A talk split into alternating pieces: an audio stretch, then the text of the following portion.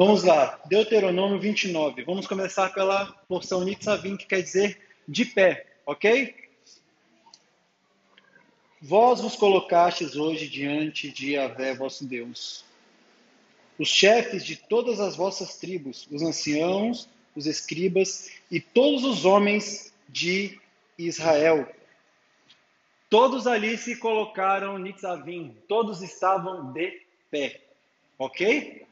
Fique de pé.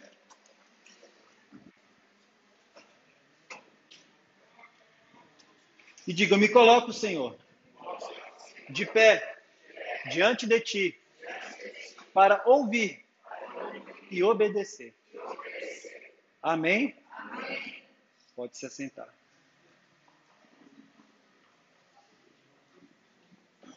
29,9, tá, que eu li? 29,10. Com vossas crianças e mulheres, inclusive o estrangeiro que está no teu acampamento, desde o que corta a tua madeira até o que tira água para ti, a fim de entrar, diga entrar, na aliança que havé teu Deus no pacto com imprecação, que havé teu Deus assume hoje contigo. A palavra entrar em hebraico significa bo, e, vem, e quer dizer ir para dentro, entrar, chegar, entrar, vir para dentro, vir com, vir sobre, cair sobre, atacar, suceder, alcançar. Então, nós temos que entrar. Fala de atacar. Eu achei que legal uma variação da palavra entrar, bo, é atacar. Nós temos que tomar por guerra, por batalha, os ambientes. Nós temos que entrar ah, não, é, eu tenho algo para mim, mas eu vou esperar acontecer. Será que você não tem que entrar? Será que você não tem que tomar posse? Será que você não tem que defender? Qual é o equilíbrio? Fala o equilíbrio. Eu vou receber do Espírito Santo. Mas não posso ficar parado. Você tem que estar se movendo, nem que seja pelo Espírito em oração. Se mova. Amém? Bo também fala de se aproximar, trazer sobre, ser trazido, trazido para dentro, ser introduzido, ser colocado. Então, você foi introduzido e colocado nessa aliança. Agora, como você vai se manter? É contigo para que hoje ele te constitua. Ah, perdão. Teu Deus no pacto. Sabe que é um pacto? Sabe o valor que tem um pacto com o Senhor? E o Senhor fez um pacto conosco, ele não volta atrás desse pacto. O Senhor nunca voltou atrás do seu pacto com o seu povo. E aqui o povo estava prestes ao quê? Nessas, nessas, nessas passagens que nós vamos ler. O povo estava prestes a atravessar o Jordão. O povo estava já conseguia avistar ali aonde ele iria chegar. Mas tinha ainda um obstáculo. Estava perto da terra prometida. E quando chega perto da terra prometida, Deus fala: fique de pé e ouça. Se a gente for falar de ouvir, a gente fica o dia todo aqui só das variações do que tem em simples ouvir. 29, 12. Para que hoje ele te constitua como seu povo, e que ele próprio se torne teu Deus, conforme te falou, segundo havia jurado a teus pais, Abraão, Isaac e Jacó. Diga, Deus nunca volta atrás da sua palavra. A sua palavra escrita, ele deu a sua palavra. Por mais que ele quisesse várias vezes cortar o pescoço do povo, Deus se lembrava da sua palavra. Eu tenho um povo eu tenho que zelar por este povo. É a misericórdia que Yeshua veio exercer na terra. Deus sempre teve misericórdia, mas nunca escondeu que ele não gostava de algumas coisas. Falava: olha, quando você faz isso, a vontade que eu tenho é de pendurar você de cabeça para baixo, te dar uns tapas. Mas eu não vou fazer isso. A vontade que eu tenho é de acabar com a tua vida, mas não vou fazer isso. Ainda não. Diga ainda não. Porque tem um tempo. Amém? Estamos no tempo do deserto, diga, eu estou no deserto. Você está localizado geográfica e espiritualmente no deserto. Amém? Estamos esperando para adentrar a Canaã celestial. Não é somente convosco que eu estou concluindo esta aliança, este pacto com imprecação, mas também com aquele que está aqui conosco hoje, diante de Avé, nosso Deus, bem como com aquele que não está aqui hoje conosco. Sim, vós conheceis de que modo habitávamos na terra do Egito e como passamos em meio às nações que atravessastes. Viste suas abominações e seus ídolos, madeira, pedra, prata e ouro que elas possuem.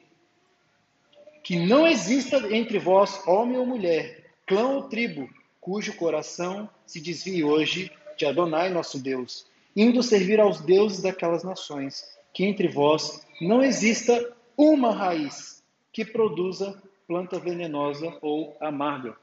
Lá em Hebreus 12, 15, nós temos: atentando diligentemente, porque ninguém seja faltoso, separando-se da graça de Deus, nem haja alguma raiz de amargura que brotando vos perturbe. Por meio dela, muitos sejam contaminados.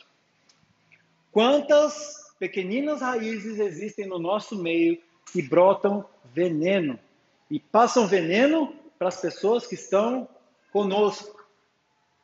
E se nós não arrancarmos essa raiz, por que, que não fala da plantinha? Não, tem que arrancar a raiz gente vai trabalhar lá na horta, a gente vai replantar, o, o, às vezes, algumas coisas, tem que arrancar pela raiz. Ou para não crescer alguma coisa, tem que plantar pela raiz. Tem que tirar pela raiz. Quando tem o, o canteiro lá de alface e vai crescendo matinho, tem que tirar o matinho pela raiz. Se possível, cavar em volta e tirar pela raiz. Porque se não tirou pela raiz, o mal ainda está lá. E o que Deus quer fazer conosco como igreja nos unir. Cristo vai vir buscar uma uma noiva, uma igreja, a que professa a fé. A fé que ele veio nos ensinar, a fé na palavra, a igreja que veste as roupagens da lei. É essa igreja que ele vai vir buscar. Uma só. E profeticamente vocês estão participando de algo profético onde Deus está unindo o povo, onde Deus quer a união, onde Deus tem um zelo com cada vida que está aqui, um zelo tremendo. Deus viu um povo e falou: Esse povo precisa de cuidado. Vou levantar seis pessoas para cuidar deste povo, com excelência. Vocês viram a importância que vocês têm? E tamanha responsabilidade que os pastores têm. Então, creiam que vocês são um, um só, participam da mesma aliança. E até os que não estão aqui também tem pessoas que participam dessa mesma aliança. Amém? Em Gênesis 19, 24, obrigado. Foi a Rosângela que mandou mensagem para você me dar? É. que lá em Brasília quem dá suqui, quem dá vitamina é a Rosângela. Em Gênesis 19, 24, vemos o que acontece a Sodoma e Gomorra por estarem contaminados. Então, se nós não tratamos essas ervinhas venenosas, aquilo contamina e faz um estrago bom. Como tratar isso? Sabe como tratar? É simples. Falando. Hoje mesmo de manhã subiu um negócio me incomodou, né? Eu chamei pessoa e falei, olha, tá me incomodando isso, só queria falar. Aí, não, não, tudo bem. A pessoa, não, eu recebi a minha correção, mas fiquei limpinho, limpinho.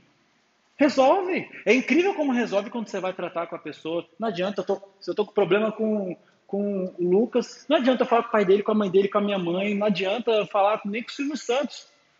Não vai adiantar. Existe algo espiritual quando você olha nos olhos da pessoa com quem você tem algo e você fala: Eu tenho algo. É incrível. Deus não me revelou ainda o que acontece substancialmente, mas algo acontece. E é incrível como resolve.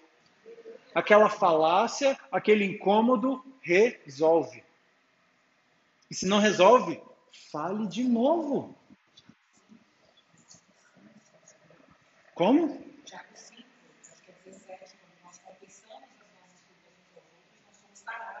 Amém. Amém. E é isso que Deus quer. Essa é a identidade da nossa identidade como igreja. Essa é a identidade, transparência. E se não houver transparência, não existe família, não existe corpo, não existe nada.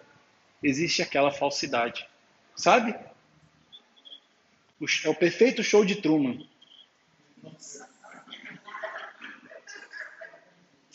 Se não trabalharmos a transparência, se você quiser anotar, o veneno prolifera. Se não sou transparente, o veneno encontra lugar para brotar. E é ruim, não é? É ruim quando a gente expõe. Hoje de manhã eu fui repreendido, numa brincadeira. Fui repreendido. Estava contando uma história e tudo mais, e veio uma repreensão. E eu falei, opa, eu não percebi. Eu sabia, mas não percebia que a gravidade era tão grande. E fiquei assim e falei, ixi, acho que nem ministrar algo hoje. É uma, coisa, é uma coisa, vamos dizer assim, não é uma coisa grave, mas para mim é, eu tenho mania de engravidar as coisas, sabe?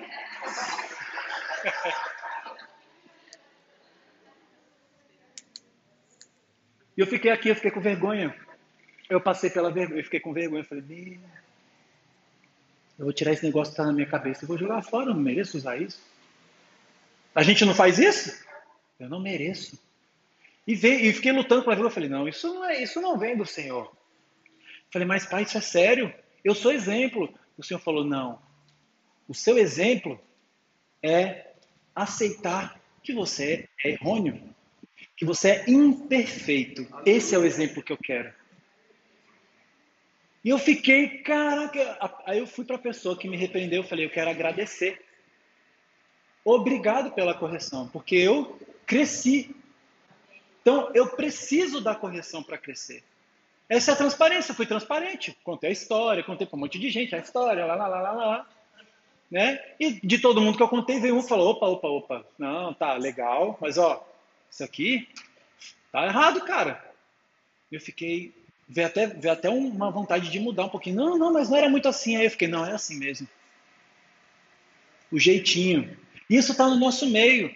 A gente é repreendido, passa por um processo de vergonha, passa por um processo de diminuição, Falar, ah, eu não vou falar mais não. Eu não quero me sentir assim.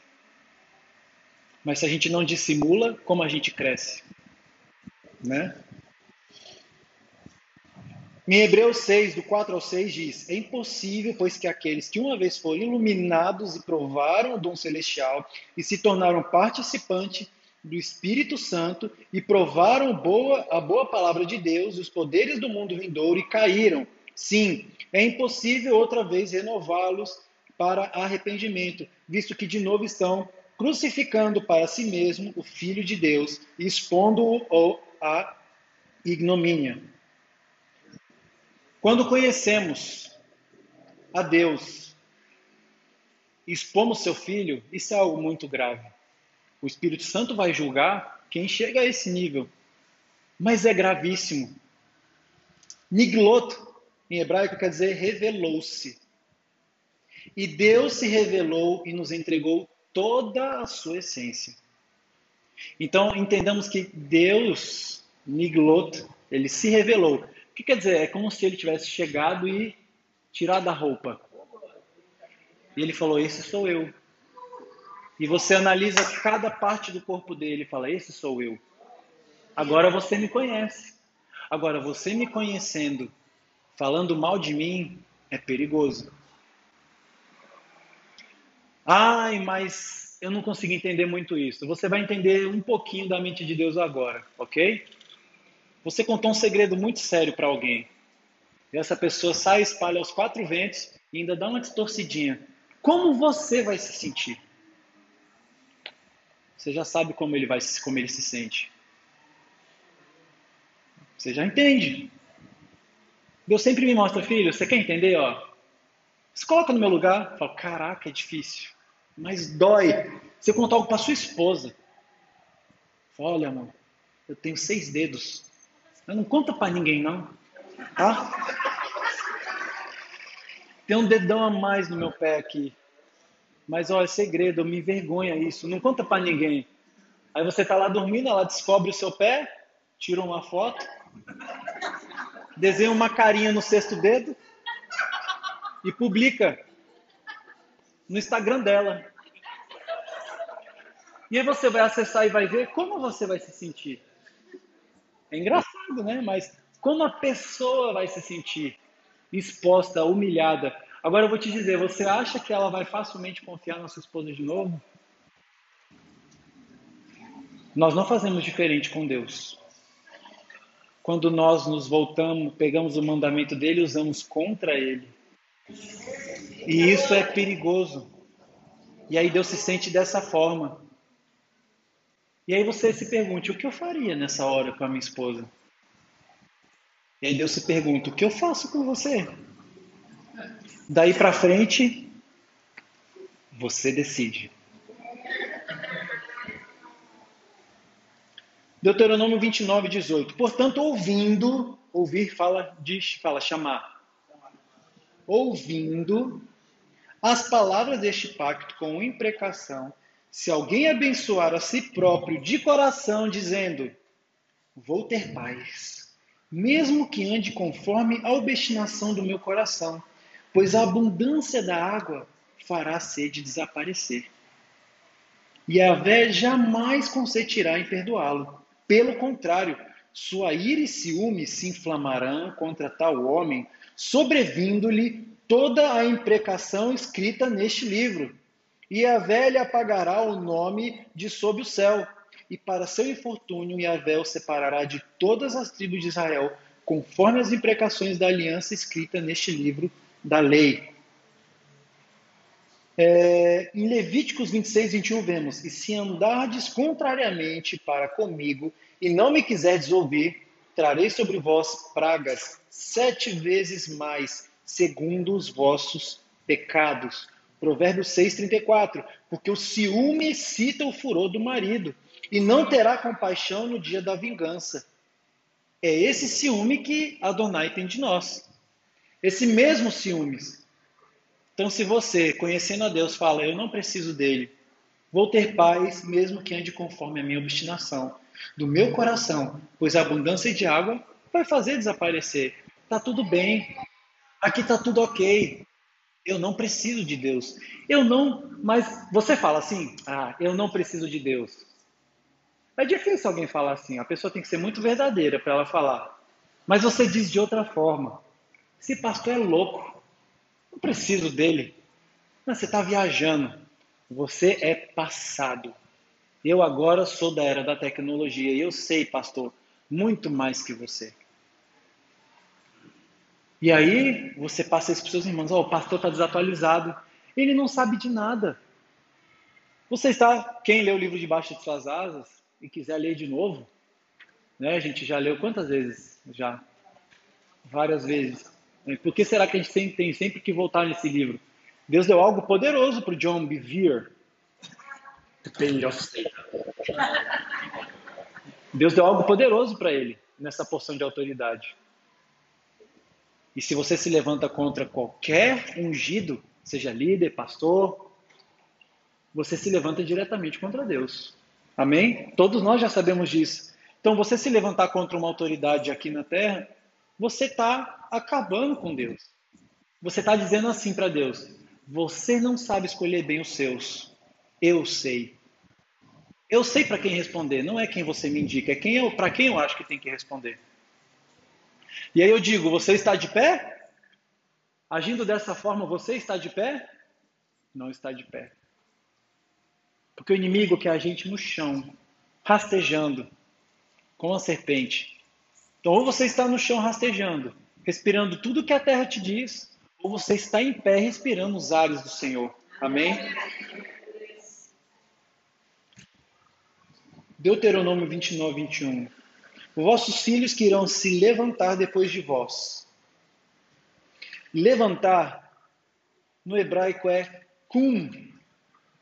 que é levantar, erguer, permanecer, ficar de pé, pôr-se de pé, levantar-se no sentido hostil, levantar-se, tornar poderoso, entrar em cena, estar de pé, manter-se, ser estabelecido, ser confirmado, permanecer, resistir, estar fixo, ser válido, ser provado, estar cumprido, persistir, estar parado, estar fixo, cumprir, confirmar, ratificar, estabelecer, impor, tornar obrigatório. Tudo isso significa levantar.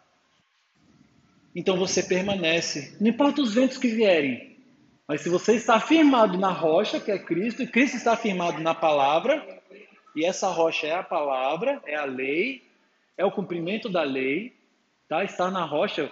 É, você já nasceu em cima da rocha? Você tem que caminhar até a rocha, certo?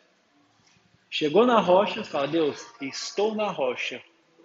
Agora me fundamente, porque eu estou posicionado. E aí Deus vai te firmar na rocha. Não importa os ventos que soprarem, você estará firmado, eu e você vamos estar firmados na rocha. Agora, se está posicionados, estamos posicionados fora, né? É a musiquinha da casinha na areia. Pode vir o que vier, a casinha na areia desmorona. Vossos filhos que irão se levantar depois de vós, e o estrangeiro vindo de uma terra longínqua, vendo as pragas desta terra e as enfermidades que a Vé te tiver infligido, dirão: Enxofre e sal, toda a sua terra está queimada, ela não será mais semeada, nada mais para germinar, nenhuma erva nela crescerá. Foi como a destruição de Sodoma e Gomorra, a Damá e Seboim, que a Vé destruiu em sua ira e furor. E todas as nações dirão, porque Yahvé agiu desse modo com esta terra?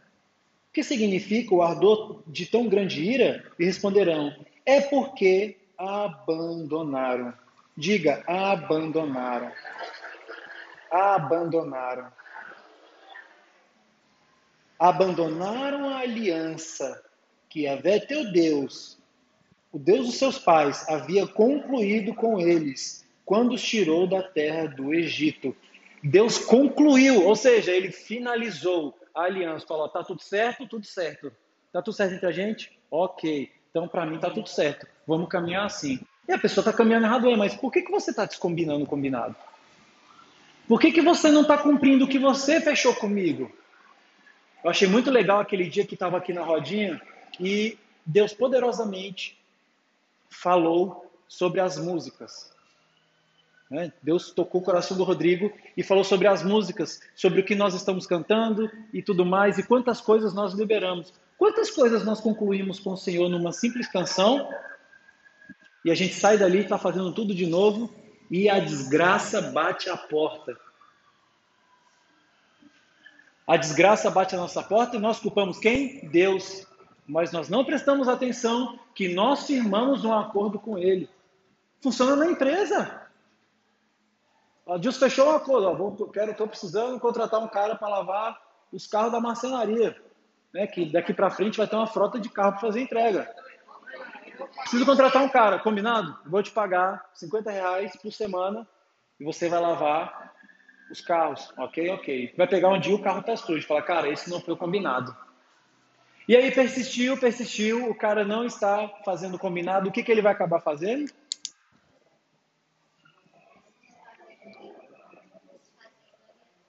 Desfazendo o quê? Desfazendo compromisso. É assim que acontece? Quem aqui quer abrir uma empresa para contratar só gente que não dá certo e ficar pagando para elas fazerem tudo, tudo o contrário que você diz? Quem aqui se candidata? Ué, ninguém quer se candidatar? Ninguém se candidata. Não, eu quero contratar uma pessoa que faz totalmente o contrário do que eu peço. E eu vou pagar essa pessoa. E o nome da minha empresa vai ser Os Sem Noção. Eu vou abrir esse negócio. Vai ser só um negócio de sem noção. Aliás, você está sujando o seu próprio nome. E nós exigimos de Deus que ele abra uma empresa de sem noção. Ai, nossa, mas Como que não pode suportar? Ai, por que, que aquela pessoa foi repreendida daquela forma? É Deus querendo colocar noção nas pessoas. Sabe, Deus quer colocar uma noção assim na sua cabeça. Falar, ó, perceba que nem a terra funciona assim. Por que, que meu reino tem que ser uma zona? O reino de Deus é muito mais organizado que a, que a nossa terra. Muito mais. Agora, é claro que nós aprendemos muito com Deus a como exercer a misericórdia da forma correta, que isso é outro assunto, mas não funciona dessa forma. A palavra nos diz que tem nomes que serão riscados do livro da vida. Estamos chegando no tempo de Yom Kippur, em que Deus vai, é, em Rosh Hashanah, que Deus vai estar revendo os nomes. Yom Kippur ele vai dizer: você para cá, você para lá.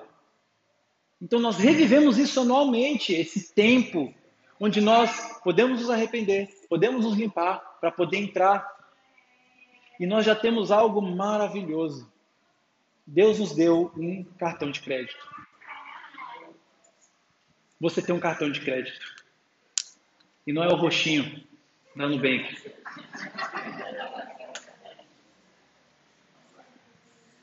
Esse cartão de crédito tem um aplicativo onde você consegue visualizar todas as suas transações. Esse aplicativo é a palavra. Deus vai abrir ele no dia, vai falar: olha só, tal dia você gastou ira contra o seu irmão. E no histórico aqui vai contra a nossa política. Então, você vai ter que pagar. Ah, mas a graça, não, a graça já te deu o cartão. Você pode usar onde você quiser. Agora, como você usa, perigoso. É porque abandonaram a aliança que Abel, Deus de seus pais, havia concluído com eles quando os tirou da terra do Egito. 27. E Abel os arrancou do próprio solo com ira, furor e grande indignação, e os, tirou, e os atirou numa outra terra, como hoje se vê. As coisas escondidas pertencem a Yahvé, nosso Deus. As coisas reveladas, porém, pertencem a nós e aos nossos filhos para sempre, para que ponhamos em prática todas as palavras desta lei. Amém? Em Deuteronômio 28, 20, o Senhor mandará sobre ti a maldição, a confusão, a ameaça em tudo quanto empreenderes, até que sejas destruídos repentinamente, pereças por causa da maldade de tuas obras com que me abandonaste. É, roque, a palavra roque quer dizer estatuto, ordenança, limite, algo prescrito. Egito quer dizer Mitzrayim, que é terra dos cópticos, um território que fica ao norte da África, adjacente à Palestina. E outra variação do Egito é dificuldades dobradas. Nós estamos localizados no Egito, onde a dificuldade ela é dobrada. Nós passamos a dificuldade dobrada aqui no Egito. E nós temos o estatuto, ordenança, limite. A palavra do Senhor, a palavra que o Senhor nos dá, a santa palavra que todos nós temos acesso a todos os dias, ela é um limite para nós. É uma ordenança, mas é para nós sabermos até onde nós podemos ou não podemos ir. Qual é a medida de justiça que nós vamos ter com cada situação que nós enfrentarmos no nosso dia. E Deus estava ensinando isso para o seu povo que estava prestes a entrar, sempre dizendo: vocês têm duas escolhas. Cada escolha carrega a sua própria consequência. Todos nós, diga eu tenho, sempre uma escolha. Diga de novo, eu tenho sempre uma escolha. Se eu não escolher, já estou escolhendo. Entendeu? O fato de não escolher já é uma escolha. Você escolheu não escolher.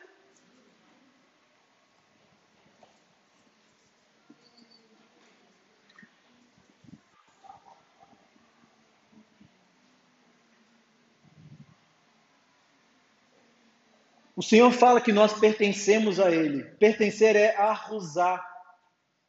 Arrusar quer dizer possessão, propriedade, possessão por herança. Então, nós, essa terra nos pertence por herança, mas nós também pertencemos ao Senhor. Amém? Então, a terra que nós, eu e você vamos tomar, ela é a nossa arrusar, que é uma terra que nós temos por herança. Sabe uma variação de arrusar?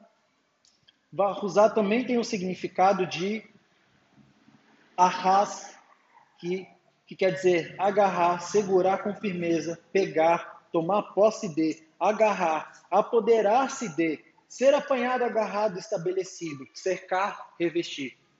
Então, te pertence, mas você vai ter que o quê? Fala, isso me pertence, mas eu vou conquistar. Essa terra que nós estamos adentrando, ela é nossa, por herança. Mas nós estamos no deserto, como vamos alcançar a terra que o Senhor tem para nós?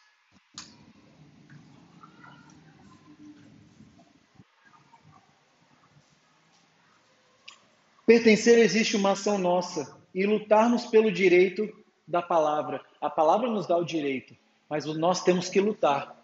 Temos que lutar. Qual é a luta? Conhecer. Conhecer, conhecer, conhecer. Quando você conhece os seus limites, você sabe até onde você pode chegar, você sabe até onde você pode lutar. Até aqui eu lutei, Senhor, agora é com você. E o Senhor vai dizer: Fizeste bem, meu filho, porque chegaste até o limite que eu mesmo te estabeleci. Amém? Graça vem de ren, Ren no hebraico é graça, que quer dizer favor, favor, graça, charme, elegância, aceitação. E Ren procede de Hanan, que é uma raiz primitiva de ser gracioso, mostrar favor, ser misericordioso, ser gracioso, ser piedoso. A graça é uma piedade de Deus conosco. Gente, Deus é muito bom. A gente foi, foi lavar o carro ontem e aí a, a, uma, a pessoa que estava lavando a gente falou, nossa, tá seco, né? O tempo, suja o carro, né? E tal. E a moça falou, nossa, o ser humano é tão ingrato, né? Se chove ele reclama, se tá seco ele reclama, se tá sol ele reclama. E todo tempo a gente tem o que reclamar. A gente podia mudar, né? Eu digo eu mesmo, a cada coisinha agradecer, agradecer, agradecer. Ah, não dormi direito porque a criança não dormiu. Obrigado, Senhor, porque minha criança está cheia de energia. Ela está te adorando. Eu vi o lado positivo. É um exercício diário. Não é fácil. Sabe por que, que não é fácil? Porque a carne milita contra o espírito. Por isso que não é fácil. Mas a gente sempre pode escolher um lado. Sempre a carne vai apresentar o seu relatório e o espírito vai apresentar o seu relatório. Qual é válido? Qual você vai pegar para virar as costas e voltar para sua sala? Amém? Hanan também corresponde a mostrar favor, implorar favor. Deus viu seu povo implorando, falou: vai vir a graça. O próprio pecado do homem lá no Éden já estava mostrando para Deus, implorando, fala: Deus, eu imploro, eu preciso de um redentor. Precisa vir o redentor. O seu filho precisa vir e mostrar a toda a sua criação como o Senhor gosta. Como se Adão, na minha doce imaginação, visse o filho com o pai, né? Fala, cara, esse cara precisa vir para cá. Não, não que isso embasou o pecado dele, certo? Mas esse cara precisa vir para cá. Deus mostrando, filho, você está todo o tempo comigo. O que está acontecendo? Pai, eu vou lá na terra. Eu vou lá, pai, mostrar para esse povo como funcionam as coisas. Mas, filho, esse povo vai tacar pedra em você. Não tem problema, pai. Se é, se é para honrar o teu poderoso nome, eu vou. Um pai nem ia ficar feliz? Por que, que, por que, que Yeshua é tão citado na palavra? Um pai fica feliz de ver o seu filho abraçando a sua causa, sabe? É lindo. Eu lembro do meu tio lá em. E, e tem algo, não desmerecendo as mulheres, mas tem algo com o sacerdócio masculino, com o filho primogênito. Eu vi quando o Wagner estava lá em São Paulo falando do filho dele tal, trabalhando aqui, o olho dele brilhava de ver, poxa, ele abraçou minha causa. E aí, como todo mundo sabe, o negócio foi. Quando, quando, quando um filho abraça a causa do pai, gente, algo misterioso acontece. E o filho veio abraçar a causa do seu pai. O filho é representante do pai. Você é representante do pai. Ele diz para nós fazermos mais, para nós irmos mais, para nós excedermos. Estava conversando com uma pessoa ontem, ela ah, tem dificuldade com, com isso, com isso, com isso. E sempre quando chega tal pessoa no ambiente, eu, ah, eu fico desanimado, sabe? Dá um desânimo, desanimada, desanimada. Eu falei, então, vamos fazer assim? Brinca de quem é mais justo. Tenta competir com a justiça. Serve mais. Vai lá. Serve, serve, serve. Entra nessa competição. É fácil? Não é, porque a carne milita contra o espírito, mas é a palavra. Nossa misericórdia tem que exceder a dos fariseus. Né? A nossa misericórdia tem que exceder. Fariseu é o mestre da lei. A minha, sua misericórdia tem que exceder de um cara que é mestre da lei. Entende? Tem que estudar muito mais que ele. Quando se cumprirem em ti todas essas palavras, Deuteronômio 30, a bênção e a maldição que eu te propus, se as meditares em teu coração em meio a todas as nações, para onde houver teu Deus te houver expulsado, e quando te converteres a Adonai teu Deus, obedecendo a sua voz, conforme tudo que hoje te ordeno, tu e teus filhos, com todo o teu coração e com toda a tua alma, então Adonai teu Deus mudará a tua sorte para melhor e se compadecerá de ti. E Yahvé teu Deus voltará atrás e te reunirá de todos os povos entre os quais te havia dispersado. Voltar atrás quer, é, no hebraico é chuve. E chuve quer dizer converter, se encaixar, com o significado de Shabá, que é quebrar, debulhar, restaurar. Então, Deus se Deus se voltará e reunirá os povos para um eterno descanso, que é o Shabá. Mas o Shabá é um dia, o significado de Shabá, quebrar, debulhar, restaurar. Mas é o dia de você quebrar, você restaurar, você debulhar? Não.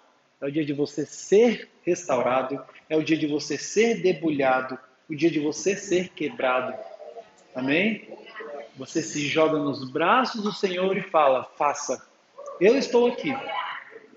Então é um dia para nós nos deliciarmos e sermos quebrados, e sermos corrigidos. É um dia de alinhamento. O carro precisa de alinhamento. As coisas precisam de alinhamento. Uma casa precisa de manutenção. Eu fui essa semana com o Gabriel desmontar, ajudar a desmontar, né? Um, uma, uma estante lá no quarto da mulher e ela, oh, construiu essa casa há tantos anos e a gente achou que era só construir. Mas agora estamos tendo que mexer em tudo. Então não é só construir e descansar, né, gente? Tudo na vida precisa de, de alinhamento. Não é só receber a graça e descansar. Já, eu já recebi a graça. Estou salvo. Não existe isso, gente. Tudo na vida precisa de alinhamento. Quer fazer um teste? Pega o carro e sai andando, sem pôr gasolina, sem nada. Vai ver o que vai dar. Pega o seu filho pequeno e fala: Você recebeu a graça, vai lá, tá solto no mundo. Você não precisa de instrução, rapaz. Funciona dessa forma? Então, não exige isso de Deus. Ele precisa cuidar de nós. Nós precisamos sempre ter um tutor. Sempre alguém acima de nós. Temos que ter o próprio Deus, e o próprio Deus elege pessoas na terra para estar cuidando de nós. Amém?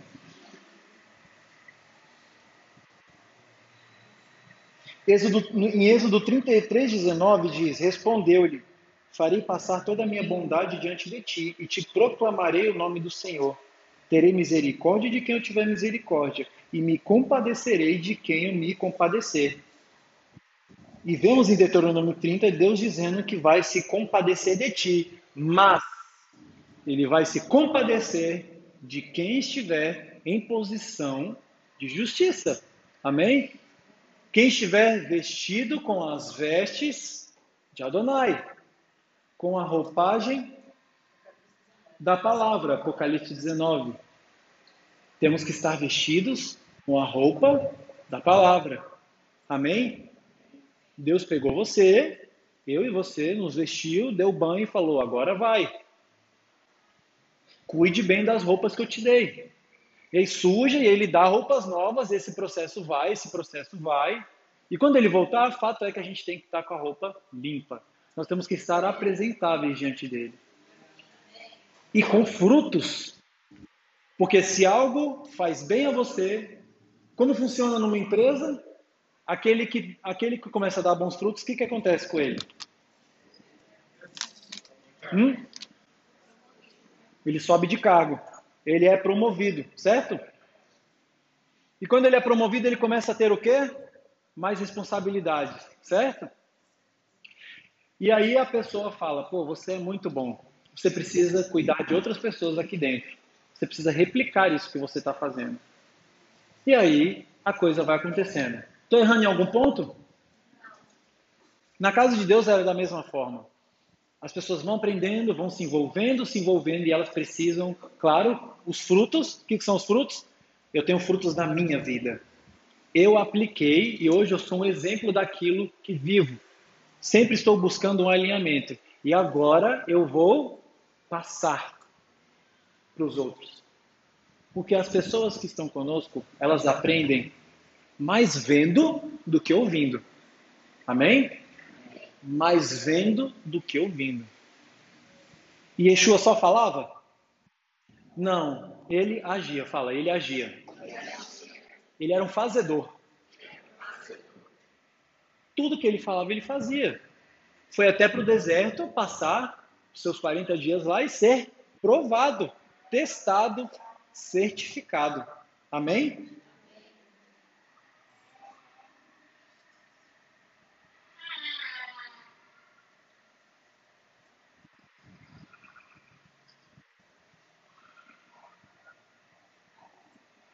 Outra variação de, é, de se compadecer é Raham, que quer dizer ter piedade e misericórdia. Quer, nós queremos ter misericórdia de Deus? Quem quer participar da misericórdia de Deus? Levanta a mão. Quem quer que Deus exerça, é, exerça misericórdia sobre ti? Então você vai e exerça sobre os outros. Exerça misericórdia com o teu próximo. Olhe em volta aqui as pessoas que estão aqui. Exerça misericórdia com elas. Exerça misericórdia. Aquela perguntinha, o que Jesus faria? Então exerça misericórdia. Pô, que saco de novo. Exerça misericórdia. Deus vai dar. Deus vai dar a porção. Não a misericórdia que deforma, mas quando é a misericórdia de Deus, ela forma. Sabe aquilo? Você bateu na bunda e carrega no colo e diz: Eu te amo, lembra que eu te amo, mas você precisa apanhar. Mas eu amo você. Eu amo. Sempre que eu corrijo minha filha, eu fico um tempão olhando nos olhos dela e faço ela repetir 500 vezes o porquê que ela foi corrigida. Esses dias eu saí, ficou procurando ela. Cadê a menina? Cadê a menina? Cadê a menina? Vamos lá na casa da Bia, estava lá sentada montando, e até lá passa mil coisas pela cabeça. E vi ela brincando, eu falei, vem cá, por favor, vamos conversar. Expliquei, você não pode sair sem falar conosco. Isso não pode acontecer, você não pode sumir da gente. Não pode, porque é uma linguagem que ela entende. Uma vez eu fui lá para a chácara, deixei ela no galinheiro, falei, espera aí que eu já volto. E ela ficou chorando, chorando, chorando, chorando, e até hoje ela conta. Lembra aquela vez que a gente foi cuidar da galinha, papai? E você sumiu de mim, que você foi buscar a faca? Eu chorei porque você sumiu de mim. Eu falei para ela, você não pode sumir da gente. Então você vai pedir perdão para sua mãe. Eu olhei bem nos olhos dela. Falei, isso não pode se repetir. Falei, você agora vai pedir desculpa. Eu falei, você está indo aonde você está indo fazer o que ela? Estou indo pedir desculpa, uai. Falei, mas você vai pedir desculpa pelo que ela? Eu esqueci meu chinelo. Não, vamos sentar de novo.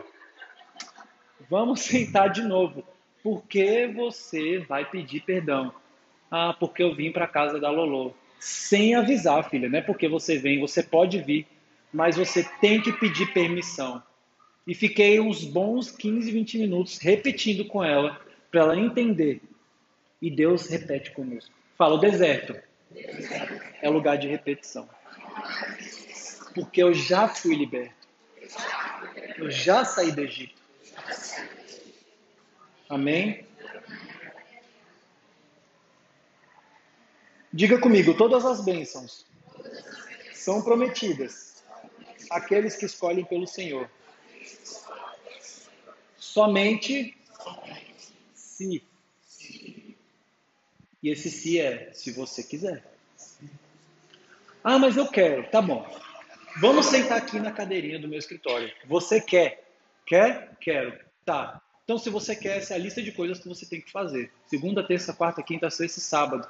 Ah, não, mas aí não dá. Então você não quer. Levanta, senta o próximo. Funciona assim.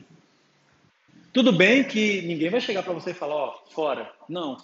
Mas você vai ver que a coisa não vai. Que não está funcionando, que não está indo. Uma coisa é não querer e a outra é não conseguir. Amém? Para quem não consegue, nós, nós nos abrimos para capacitar. Agora, quem não quer, não, adi não adianta. Porque se nem o Pai Eterno, que deu a sua criação e expressou sua maior forma de amor, dando livre-arbítrio, que é o poder da escolha, ele não interfere na escolha, quanto mais nós. Então não podemos interferir na escolha de ninguém. Ah, mas está sendo manipulada. Mas sempre, mas a pessoa escolheu ser manipulada. Ela escolheu andar com aquele que está manipulando ela, entendeu? Então sempre tem uma escolha. Não podemos nos eximir das nossas responsabilidades. Amém? Tem uma Mishnah que fala: você chega, você só chega aonde os seus pés te levam, certo?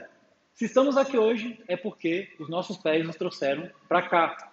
Nós decidimos vir para cá. Então não culpe ninguém à sua volta. Eu não posso culpar meus pais, ninguém à minha volta, pelo que está acontecendo comigo, porque os meus pés me trouxeram aqui. Eu decidi caminhar até aqui. Amém? O responsável é unicamente nós somos nós mesmos. Amém? 30:16, eu amo isso. Se, eu, se ouves os mandamentos de Yahvé teu Deus que hoje te ordeno, amando a Yahvé teu Deus, andando em seus caminhos e observando seus mandamentos, seus estatutos, suas normas, viverás e te multiplicarás. Contudo, se o teu coração, 17, se desviar e não ouvirdes, e te deixares seduzir, e te prostrares diante de outros deuses, e os servires, eu hoje vos declaro, é certo que perecereis. Amém? Se escolher pelo Senhor, viveremos. Viveremos segundo o que a palavra prega, que é vida. Amém? E se não aceitamos, pereceremos segundo o que a palavra ensina que é perecer. Amém? Vida não fala de ah, viver bem nesta terra, fala de algo muito além. Fala de uma vida eterna, fala de uma vida de bonança no reino do eterno. E perecer fala de apodrecer no inferno. Ninguém aqui, se você perguntar quem quer ir para o inferno, ninguém quer ir para o inferno. Mas aí você coloca todo mundo em parafuso com a seguinte pergunta: mas para onde você está indo? Vocês você diz uma coisa, mas o seu caminhar condiz com o que você fala, as suas ações? Se Deus designar o secretário Gabriel, que é o anjo dele, para ir lá na sua casa, te auditorar, o que ele vai dizer? É legal fazer essa alusão, né? Mas existe sempre o anjo Gabriel na nossa casa. Pergunta para o seu filho, pergunta para sua esposa, para o vizinho, para quem sempre está junto ali com você. Fala, esse, é, você chega para a pessoa e fala, esse é o padrão que eu desejo seguir diante da palavra. Você, você consegue ver isso na minha vida? Não, nada. Obrigado, porque eu pelo menos sei o que eu preciso desenvolver em mim agora. Amém? Nós crescemos com uma cultura falha, em que nós não podemos ser questionados, em que nós sempre temos que estar com a razão. Uma coisa que eu admiro na cultura judaica é o confronto a crítica é muito bem aceita. E aquele que critica é, tido como bom amigo. Se criticam, quase se batem, mas saem como amigos. Não terminam um debate até saírem abraçados. Mas quem olha de longe fala, vai sair sangue. Mas todo mundo cresce em sabedoria. Amém? Às vezes a gente quer evitar o confronto, a gente quer evitar o debate. Ai, porque vai sair chateado. Ah, não, não ganhei dessa vez. Eu ganhei o um debate uma vez. Eu deixei o cara no chão, com, a, com o pé na cabeça dele assim. Era um sócio que eu tinha, eu tinha um negócio e tal. E a gente começou a entrar na discussão. E aí ele começou a falar uns negócios. Eu, não, peraí, não é bem assim não. Ah, mas é que porque não sei o quê, porque isso. Não, não, não. Não funciona dessa forma. Ah, mas não sei o quê. Aí tinha um funcionário, né? Que ficava de fora. Ih, agora eu quero ver você. Ele era meio maranhense, né? Ih, agora eu quero ver ti. Quero ver o que vai acontecer. Eu peguei e falei, ah, é isso, isso, isso, isso, isso, isso, isso. Eu falei, você não fala contra o meu Deus. Eu defendo essa palavra por qual eu vivo. Isso, isso. Ele falou, ixi, agora eu quero ver. E o meu amigo vermelho, vermelho, vermelho, ficou sem palavras. Eu falei, ah, calou a boca, seu inútil. Né? Aí tinha uma salinha e fui lá pegar o meu almoço na bolsa e tal, abri. E aí Deus falou, e aí, meu filho? Tudo bem? Falei, tudo bem. Como é que o senhor tá? Como é que quais são as boas novas aí da eternidade? Falou, filho, você está feliz pelo que aconteceu? Eu falei, estou, eu defendi a sua palavra. Aí Deus falou, mas eu pedi que me defendesse? Falei, não, não pedi. Falei, mas pai, eu não aceito que alguém fale contra a minha fé, contra o que eu sei. Ele falou, mas você deseja que ele participe da mesma fé? Eu, claro, ele falou, pois é, você acabou de expulsar ele desse ambiente. Você deu um chute na bunda dele. Agora, para ele voltar vai ser mais difícil. E você é responsável por ele agora. Eu fiquei, caraca, saí correndo, devolvi a marmita para a bolsa. Falei, vamos conversar, me perdoa. Só que não foi só com palavras, foi com atitudes. Eu parei. E a discussão que a gente estava no dia era sobre o Shabá. Vou explicar por que, que eu estou falando que é sobre o Shabá. E tal, e o tempo foi passando, a gente muito amigo, muito próximo. Ele chegou um dia para mim e ele falou: Eu hoje entendo o Shabá. Eu agradeço a você pela paciência que você teve comigo, que todos vocês tiveram no corpo. E hoje eu entendo a plenitude e eu vejo o quanto eu estava enganado. Isso é muito precioso, gente. Deus me ensinou muito com ele, quando eu também não quis dividir a minha comida, porque meu cardápio era mais limitado. E Deus falou: Nossa, você passa para ele que comer assim é uma droga. Porque não tem comida para você. Porque não tem, não tem. Fala, que saco comer igual você, Jonathan.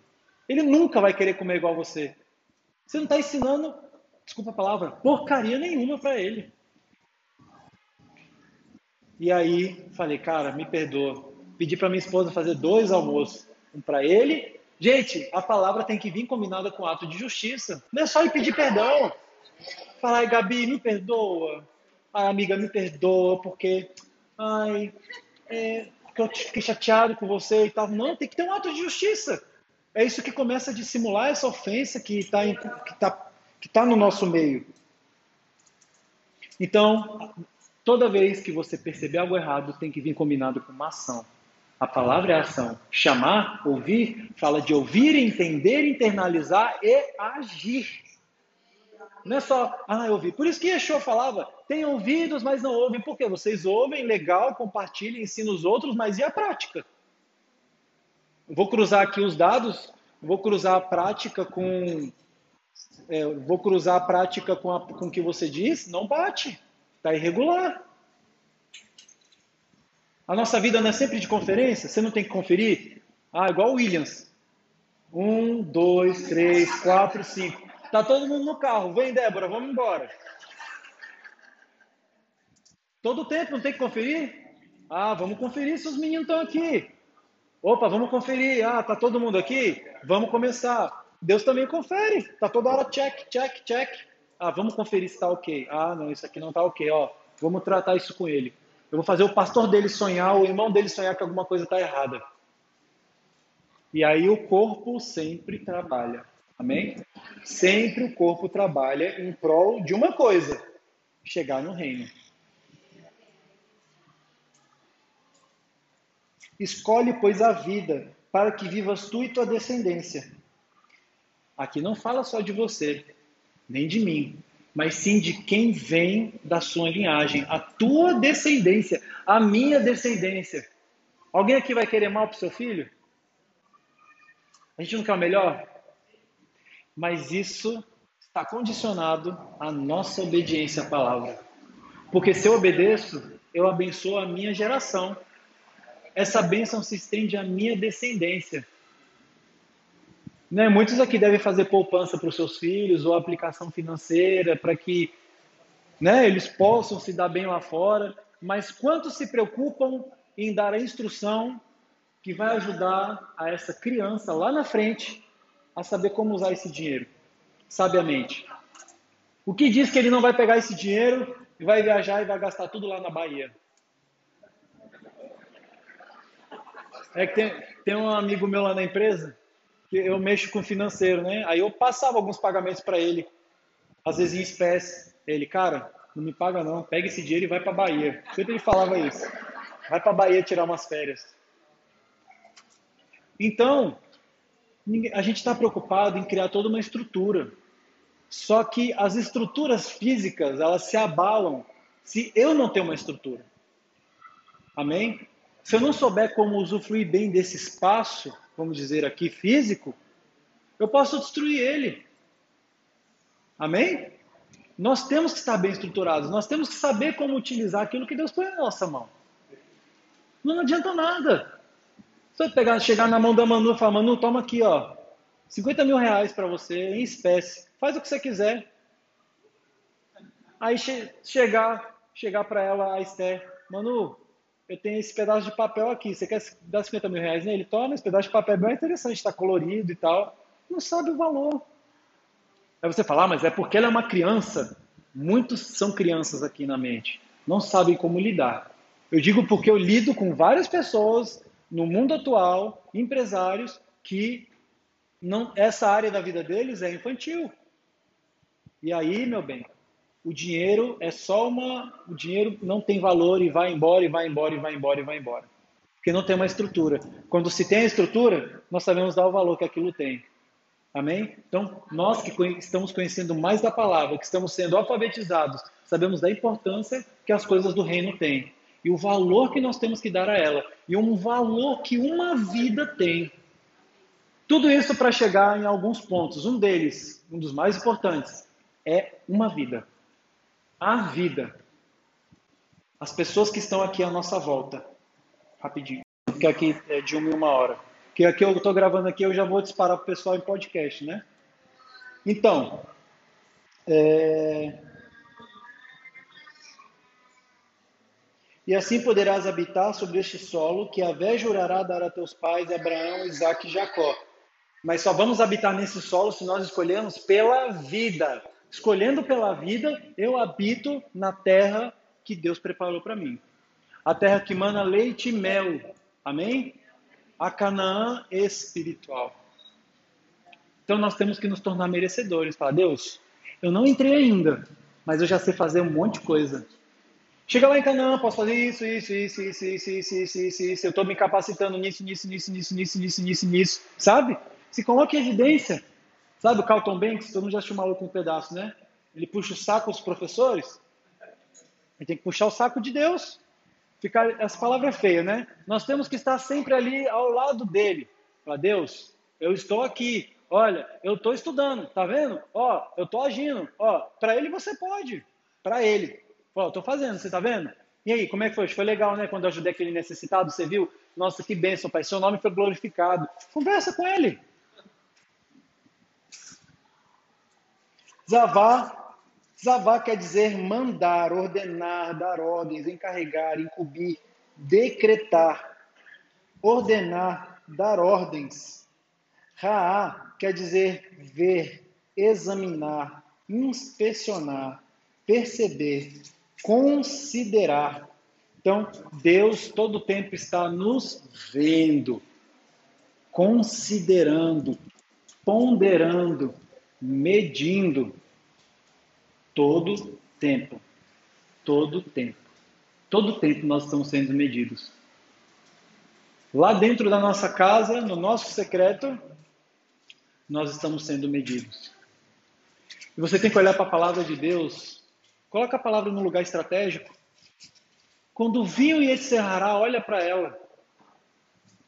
Uma das coisas legais no judeu é que ele espalha pela casa dele, tem a mezuzá, né? Tá sempre usando kipa e tal. Que é uma forma dele lembrar, opa, o Eterno tá me vendo. Opa, caramba, caraca, olha, eu tenho um Deus. Eu tenho um Deus que está comigo, eu não, eu não posso errar. Não posso errar, porque a gente se esquece, né? Então coloca a palavra lá na sua casa. Sabe?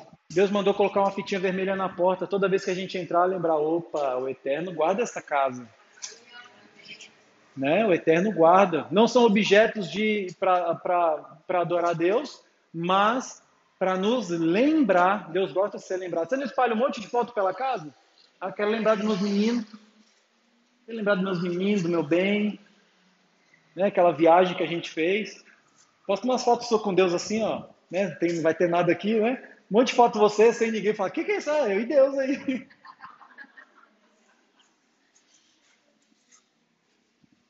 Ra também fala de contemplar, fazer observar, ser levado, ser mostrado, né? um olhar para o outro. Então, Deus, ele nos contempla, ao mesmo tempo que ele está nos medindo, ele está nos contemplando. Ele está nos namorando. Amém? Deus ele é multiforme. Ao mesmo tempo que ele está te medindo, ele está te amando, ele está te repreendendo. Tudo vem num combo só, sem refrigerante. Num combo só você já recebe tudo isso do Senhor. Boa noite, aqui é o Drive True Celestial. O que você deseja? Eu desejo um pouco de misericórdia, um pouco de paixão e uma correção. Saindo.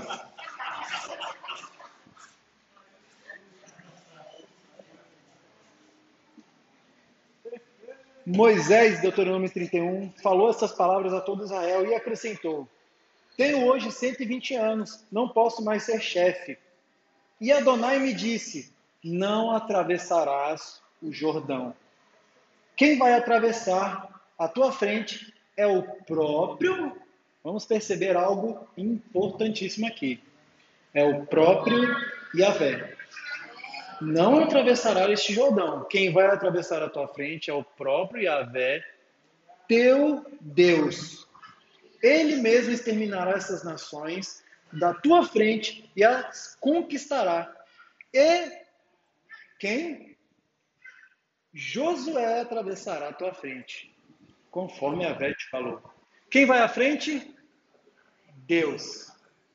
Josué, no hebraico, Yehoshua, que quer dizer Deus Salvador. O nome dele é Rocha. Deus Salvador. Né? E, e a, depois do exílio da Babilônia, veio a ser chamado, esse nome mudou para Yeshua. Mas o nome original, que o original não se desoriginaliza.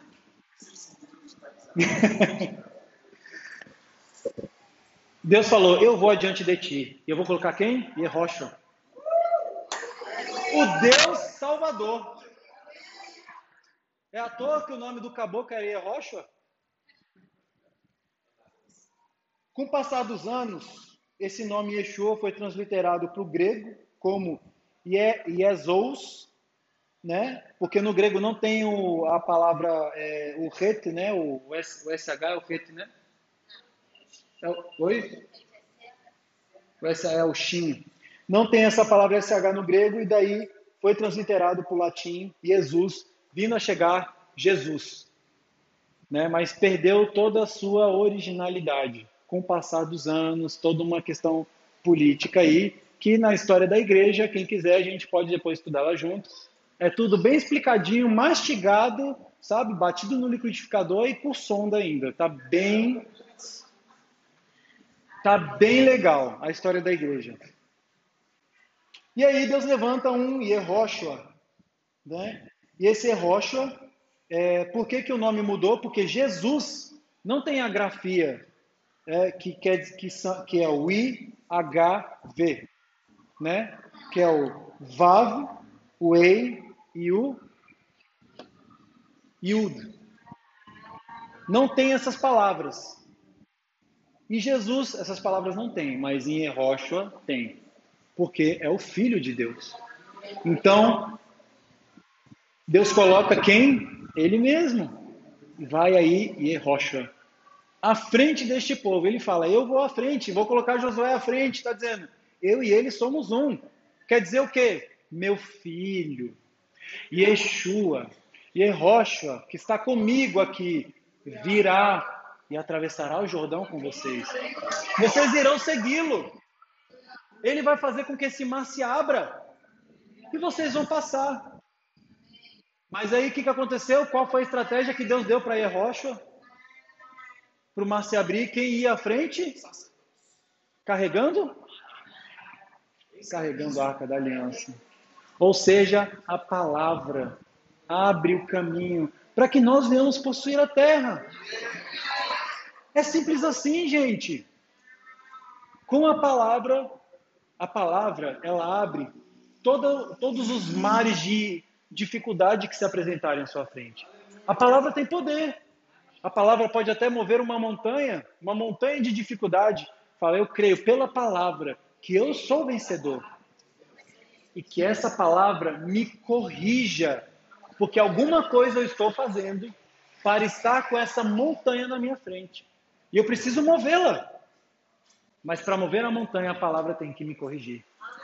E aí eu, nova criatura, todo tempo estamos nos renovando, vou passar por esse monte.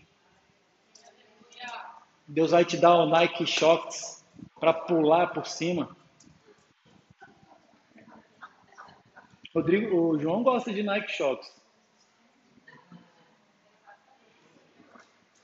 Abar é uma raiz primitiva que quer dizer ultrapassar. Passar por, atravessar, carregar, desfazer, levar embora, ultrapassar, cruzar. Então, aqui o povo Aba, ele ia atravessar, ultrapassar, carregar. Carregar o que, gente? Carregando a glória de Deus passando ali. Amém? Reúne o povo, os homens as mulheres, as crianças, os estrangeiros que estão em tuas cidades, para que ouçam e aprendam a temer a Iavé, vosso Deus, e cuidem de pôr em prática todas as palavras dessa lei. Esse chamado é só para judeu? É só para gentil? É só para caucasiano? Calcaiano? Só para São Paulino? Não, não é. Corintiano. Será que é meu? Não é.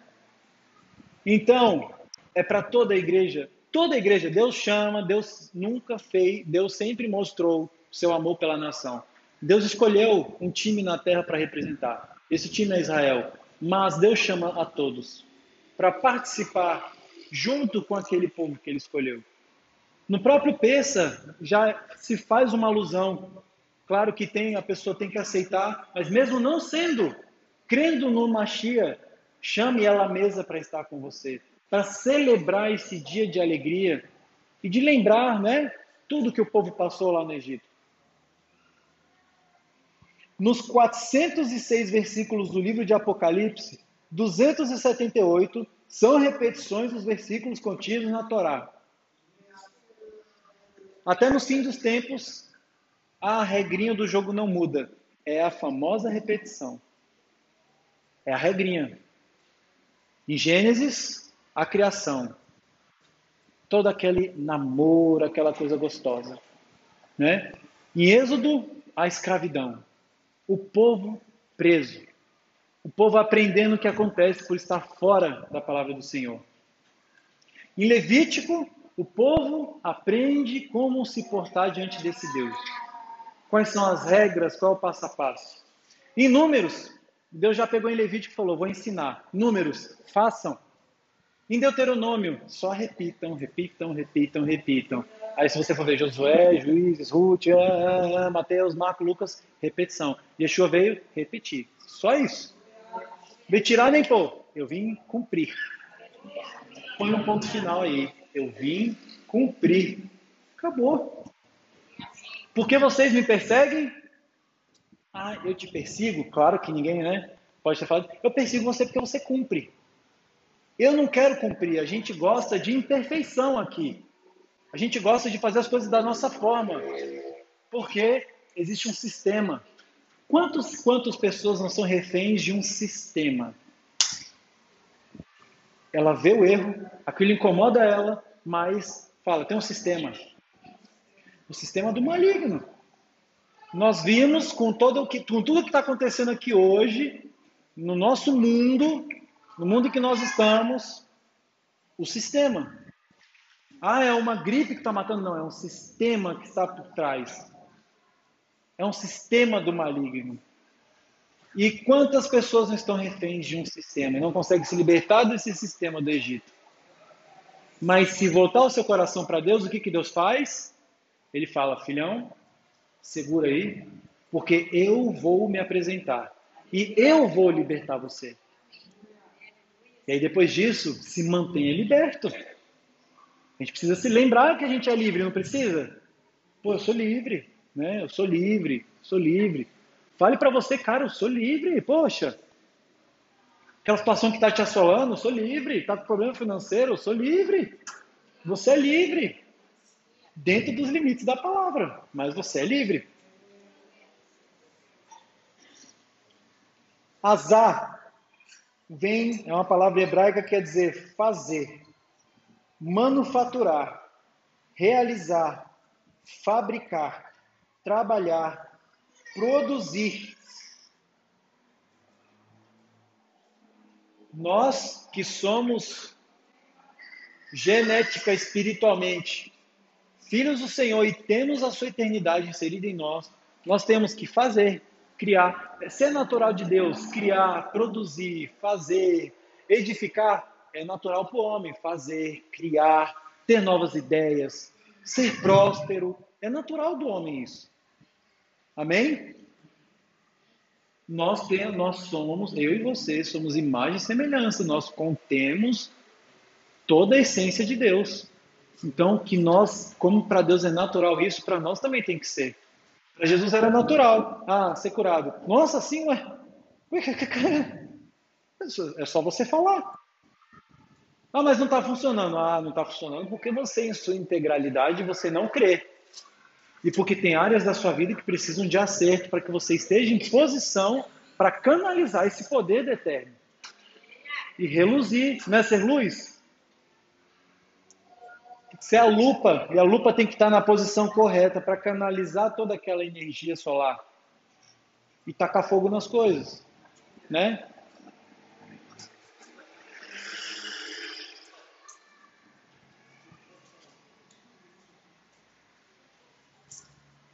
Então, pôr em prática é azar, que é fazer, realizar, fabricar. E Deus fala em Deuteronômio 31, cuidem de pôr em prática todas as palavras desta lei. Então, faça com as palavras dessa lei, manufature essa lei, realize a lei, produza a lei, lide com a lei, haja com a lei, quer agir, execute a lei, efetue a lei, prepare a lei, ponha em ordem, e aí vai. Essas são as variações das, né, da palavra em hebraico, todos os sentidos que ela tem. Então, nós temos acesso a essa lei maravilhosa e temos que colocá-la em prática na nossa casa. Temos que colocar em prática. Você tem que saber. Eu tenho que saber se eu estou colocando em prática. Tem que saber. A melhor, melhor forma de saber é conversando com seu líder direto, ou com seu pastor, com a sua esposa, com seus filhos são pessoas que têm uma visão de fora. Amém? Busquem isso e aceitem. Porque vai chegar aí, tá tendo briga na casa de fulano, de tal. Foi perguntar e todo mundo apresentou os defeitos dele, ele ficou nervoso e saiu de casa. Não. É para aceitar. No coração de servo, nós não somos servos, e, e Deus é o nosso Senhor e Ele zela pela palavra dele, então nós também zelamos por essa palavra e nós servimos essa palavra, que é a lei. E seus filhos, que ainda não sabem, ouvirão e aprenderão a temer Yahvé, vosso Deus, todos os dias em que viverdes sobre o solo, do qual ides tomar posse, ao atravessardes o Jordão. Jordão quer dizer Yarden, que quer dizer aquele que desce.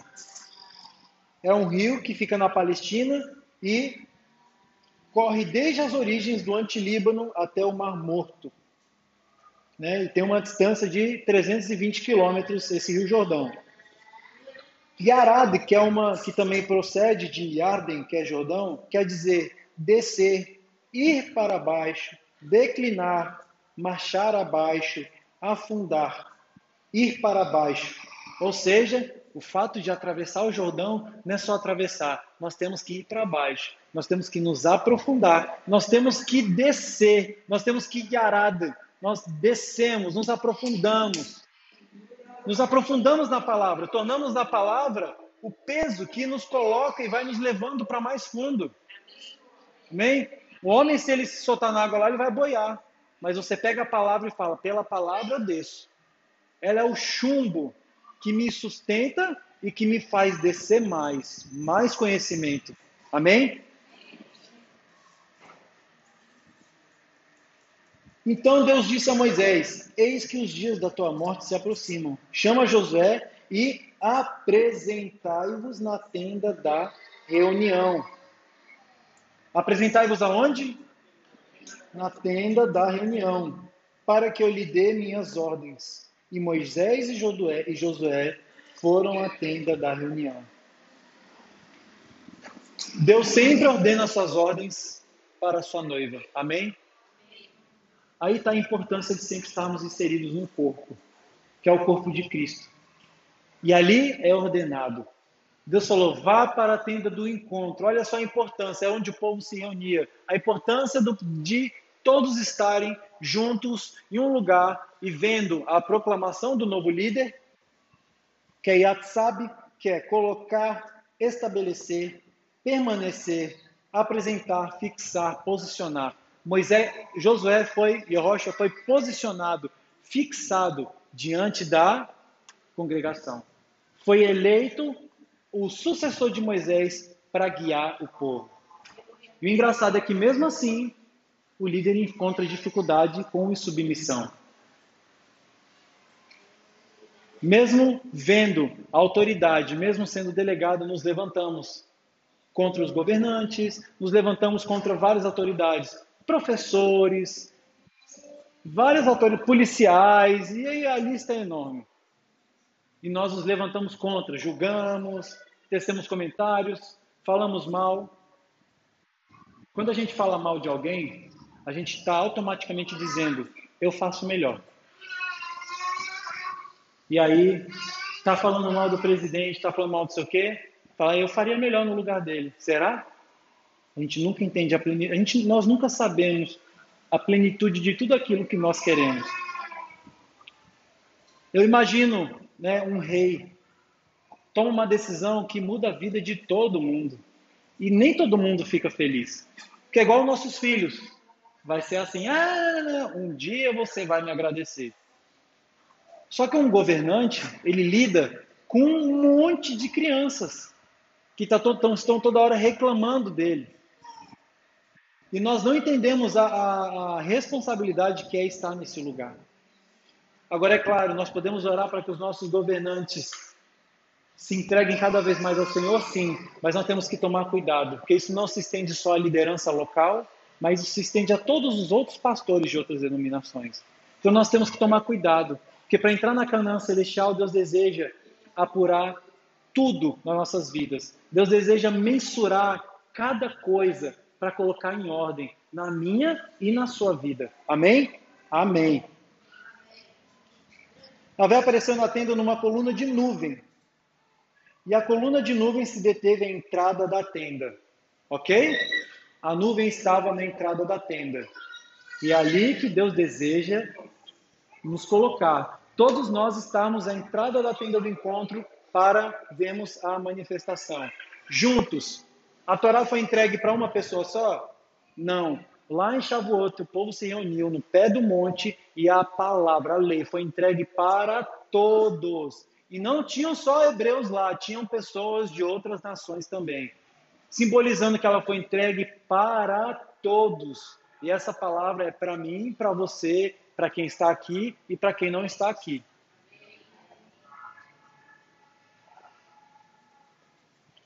Então disse Deus a Moisés: Eis que vais descansar com teus pais, e este povo se levantará para se prostituir com os deuses da terra estrangeira, em que está para entrar.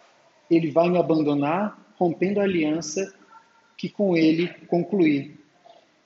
Sim, naquele dia eu lhes ocultarei completamente a minha face por causa de todo o mal que ele tiver feito, voltando-se para outros deuses. Ocultar vem de Kahad, que é esconder, cortar fora, derrubar, tornar desolado, ser escondido.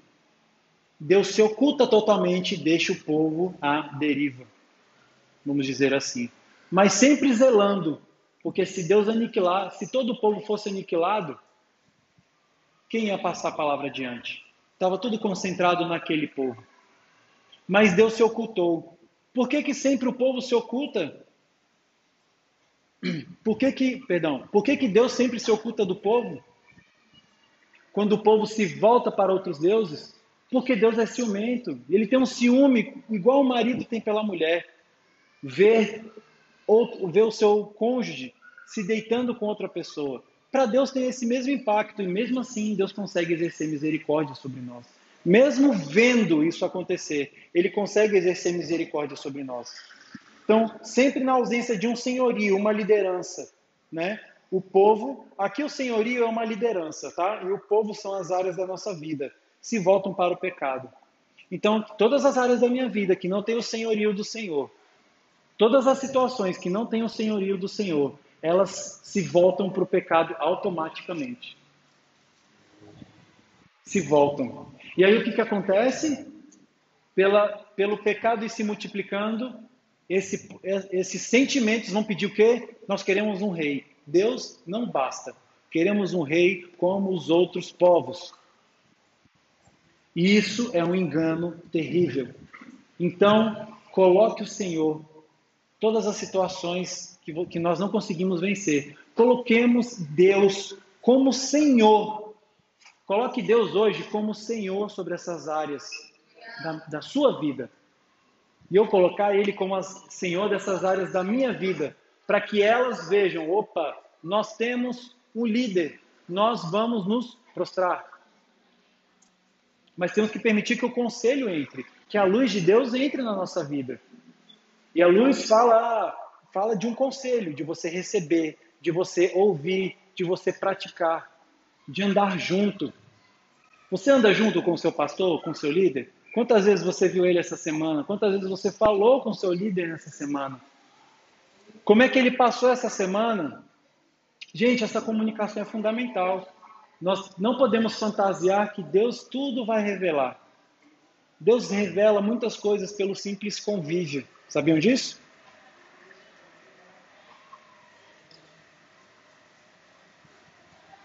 Quando eu tiver introduzido, Deuteronômio 31, 20, no solo onde mana leite e mel, que sob juramento prometi dar aos teus pais, ele comerá e ficará saciado, engordará e se voltará para outros deuses, e o servirá, desprezando-me, rompendo a minha aliança. Bari quer dizer gordo, mais gordo, alimentado, firme, farto, abundante. O povo estaria gordo de suas próprias emoções, dos seus próprios prazeres, sem dar lugar ao eterno. E assim, o que, que acontece? Se Deus não tem lugar, todas aquelas áreas da nossa vida elas se voltam contra Deus, porque já estão saciadas. Volta que nós lemos lá em cima. Tenho água suficiente, eu não preciso mais do Senhor. Meu poço vai minar água por muito tempo. Agora eu não preciso me preocupar com isso. Vamos tirar os nossos olhos do agora e focar na eternidade. Quem aqui quer ter vida eterna? Quem aqui quer habitar com o Senhor? Todos nós queremos. Mas nós temos que fazer planos de como entrar lá. Não fazemos faculdade para poder alcançar ou almejar um cargo melhor. Nós temos que nos facultar na palavra do Senhor todo o tempo para merecer estar lá, para merecer até aqueles que são salvos, para merecer um cargo de importância junto ao Senhor quando ele vier operar com o seu reino. É, af quer dizer cometer adultério. É, geralmente de homem, sempre com a esposa de outro. Então, essa palavra af, que é a palavra quando falam ciúmes de Deus ver, é como se Deus visse realmente a sua noiva se deitando com outro homem, tá? O ciúme fala disso. Então ordenou Josué, filho de Nun, ser forte e corajoso, pois tu introduzirás os filhos de Israel. Ordenou a Josué, perdão. Ser forte e corajoso, pois tu introduzirás os filhos de Israel na terra que eu lhes havia prometido. Quanto a mim, eu estarei contigo Adonai esteve com Yehoshua, Adonai esteve com Yeshua, esteve com Moisés, esteve com Abraão, esteve com Isaac, esteve com Jacó, e ele está contigo também. Porque pela fé nós somos filhos de Abraão. Pela fé nós somos filhos de Deus. Pela fé nós somos como Yeshua falou: façam o que eu fiz, vão adiante de mim fazendo. Eu mostrei um pouquinho do que vocês podem fazer, façam mais. E nós temos que multiplicar. Eu e você, nós temos as ferramentas nas mãos. Agora, nós decidimos o que fazemos com essas ferramentas. Lacar quer dizer tomar. Em Deuteronômio 31, 24 diz: Quando acabou de escrever o livro desta lei até o fim, Moisés ordenou aos levitas que carregavam a arca da aliança de Adonai: Tomai este livro da lei e colocai-o ao lado da arca da aliança de Javé. Tomai quer dizer lacar, que é tomar, pegar, buscar, segurar. E colocar aonde? Ao lado da arca da aliança. Tomai este livro da lei e colocai ao lado da arca da aliança de Javé, vosso Deus. Ele estará ali como um testemunho contra ti porque eu conheço teu espírito rebelde e tua dura serviço. Se hoje, enquanto ainda estou vivo convosco, sois rebeldes a Yahvé, quanto mais após a minha morte. Então ali o Moisés estava sabia que o povo tinha suas dificuldades e ele já estava partindo e Deus falou: "Quando você morrer, quando Josué morrer, esse povo vai se perder tudo de novo". E aí depois não vieram os juízes Sempre na história, levantou um juiz, o povo caminha legal. Morreu o juiz, o povo se perde. Vem o juiz, o povo caminha legal. Morreu o juiz, o povo se perde. Vem um rei bom, todo o povo se voltou. Vem um rei mau, o povo se perde. Tudo isso sabe por quê? Porque o povo desejou sempre um rei. Algo físico, um ídolo. O problema não era pedir, ah, legal, um rei, legal. Mas é um ídolo eu preciso igual os outros povos têm. É uma forma de ídolo. E se o nosso rei não é o Senhor, nós estamos sujeitos. Eu imagino Deus, poxa filho, eu julgo você diretamente. Você quer um homem mesmo? Se esse homem escolher não me ouvir, você vai se dar muito mal. É isso que você quer? Nós queremos. Vocês querem crucificar Yeshua no madeiro mesmo? Sim, crucificai-o. Nós queremos. O povo nunca fez diferente. Crucificou o Senhor quando pediu um rei, crucificou o rei quando veio aqui na terra. O povo não soube identificar. Isso aqui não é para causar uma raiva contra aqueles que crucificaram. Porque se Jesus viesse hoje, muitos iriam crucificá-lo também. Nada mudou. Nada. Mas nós estamos mudando. Amém? O mundo não muda, mas nós estamos mudando pelo exercício da palavra. E hoje não seria diferente. Se viesse o Machia, a barba dele seria arrancada, ele seria estapeado, crucificado novamente. Não faríamos diferente.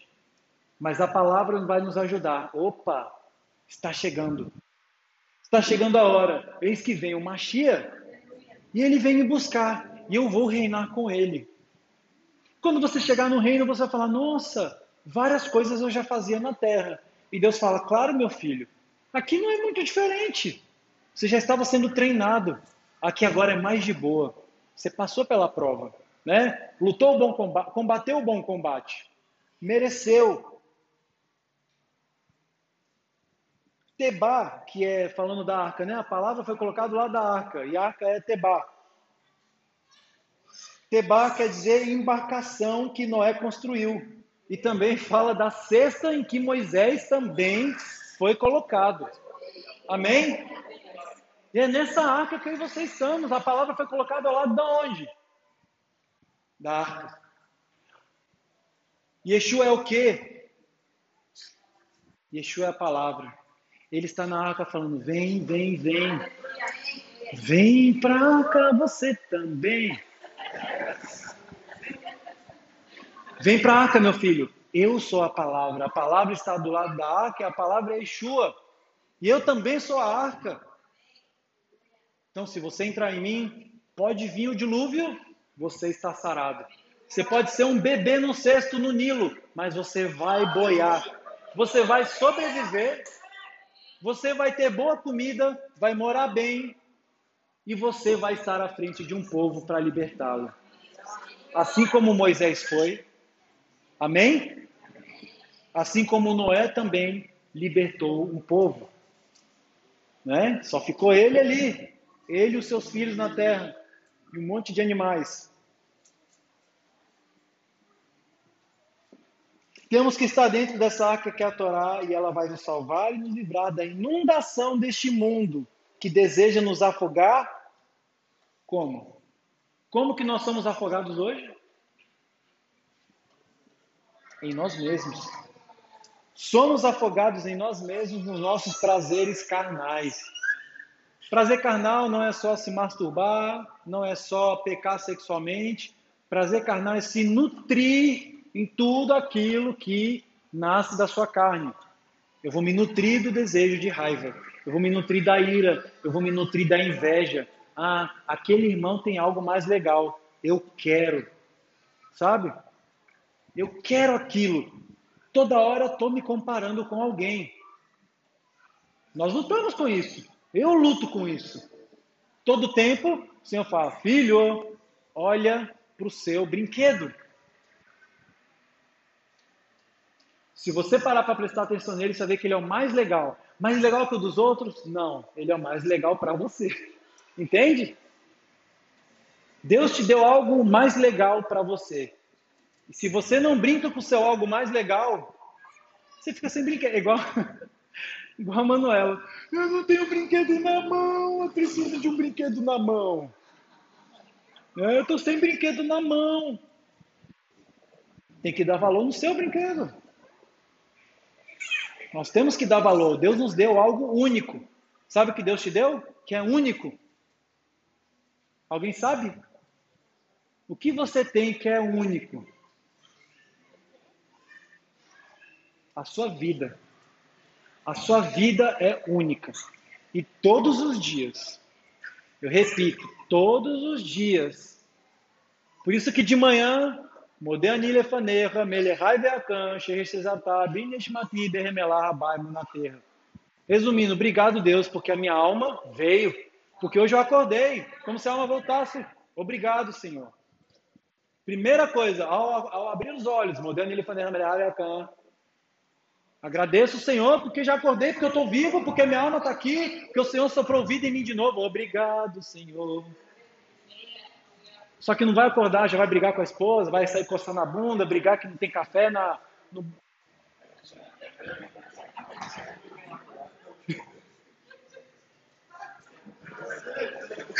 ai, ai, ai.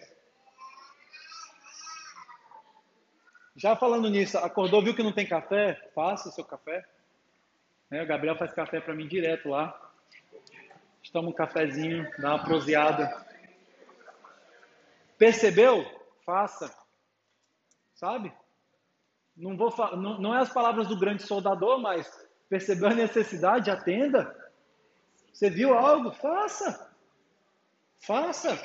Ah, estou percebendo que aqui na igreja, ah, aquele ventilador está quebrado, toda vez está quebrado. Pô, ninguém arruma esse ventilador. Aí Deus vem, né? Eu gosto sempre de imaginar que Deus cai assim do meu lado. Pum!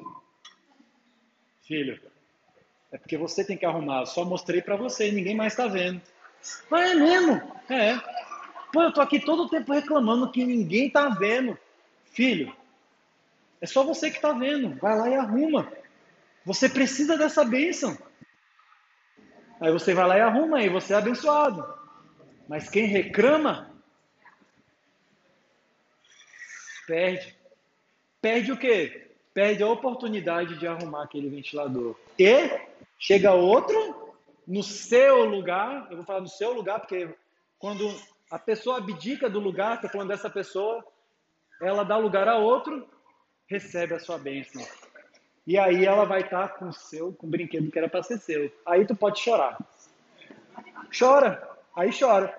Pô, mas eu quero ver brinquedo. Falar. Eu insisti com você só 20 anos, meu filho. Outro tinha que arrumar aquele trem ali. Tadinha da irmã, do irmão, fica suado, cheio de pizza embaixo do braço.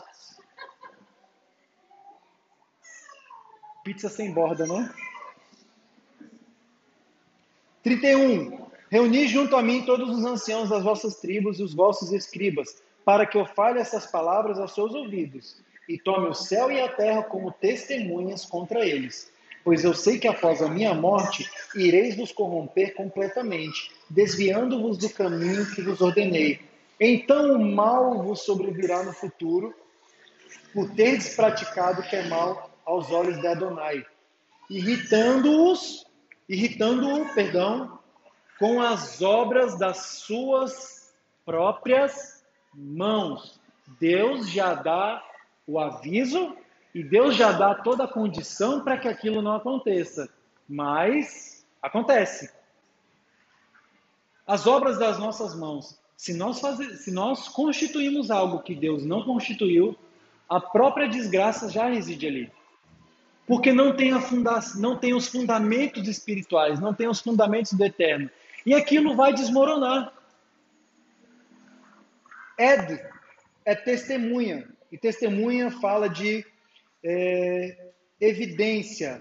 Testemunha referindo-se às pessoas. Uma raiz de testemunha de Ed é ud, que vem de voltar, repetir, ir de uma parte a outra, fazer novamente, circundar, ir ao redor, restaurar, libertar, ser restaurado, testemunhar, dizer sempre de novo. Eu gostei muito disso. De uma, um dos significados de Ude é dizer sempre de novo. Uma testemunha sempre diz de novo. Fale algo para você mesmo. E assim, imagina você abrindo uma portinha profética. Amém? E você vai ver você ali. Agora fique de pé. Todos vocês. Né? Nitzavim.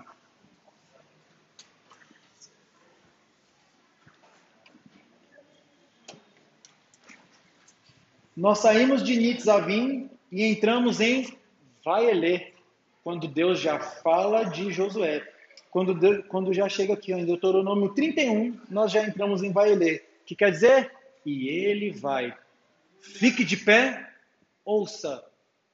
Eu estou levantando essa pessoa. Eu estou levantando Paulo para guiar esse povo. Fiquem de pé.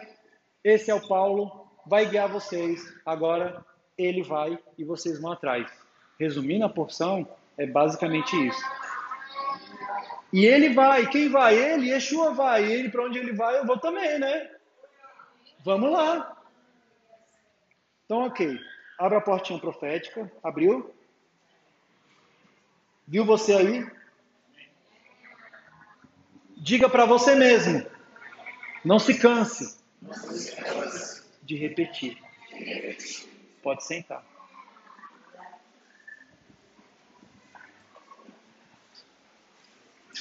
Não se canse de repetir. O engano vem quando nós paramos de repetir. Sabia? Ah, cansei de falar com esse menino, é desembestado mesmo. Não vai. Não se canse de repetir. Repita, repita, repita. A pessoa, pô, mas você está repetindo, que uma hora vai entrar. Não é por meio da repetição que as coisas acontecem, que a gente aprende, que a gente é alfabetizado, até para ser alfabetizado em outras línguas. É por meio da repetição. É por meio da repetição que nós desenvolvemos novas técnicas, novas qualidades. Repetição, fala repetição. Repetição. Repetição. Quiser fazer a musiquinha? Repetição. Repetição, repete. Repete. Se quiser, põe um fone de ouvido, grava o seu áudio. Repetição, fica ouvindo. Repetição, repetição, repetição. Aquilo tem que fazer parte de você. Igual a piada da mulher que caiu o fone do ouvido dela, ela ficou. Por que, que você parou de respirar? Porque estava o som dizendo: respire, respire, respire.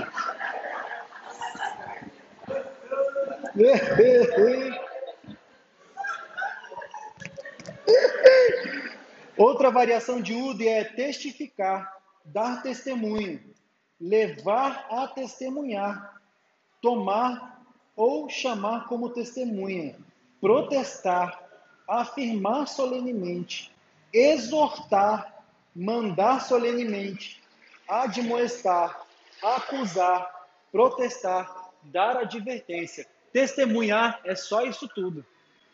Então, eu sou uma testemunha, tá? Eu sou uma testemunha. Eu estou pronto para exortar, eu estou pronto para dizer a verdade, eu estou pronto para trazer a consciência, eu estou pronto para testificar. Sabe o que é testificar? O cara que senta do seu lado lá na prova de direção, ele está te testificando ali, ó. Aprovado. Ou então, ah não, apto, né? Apto. Ou então, não sei, é inapto, né? Eu nunca, eu nunca recebi, eu sou um cara 10, nunca recebi o carimbo vermelho. Então, não sei, alguém pode dizer que já recebeu. Né? Você recebe o carimbinho ali dizendo, poxa, eu não posso ir.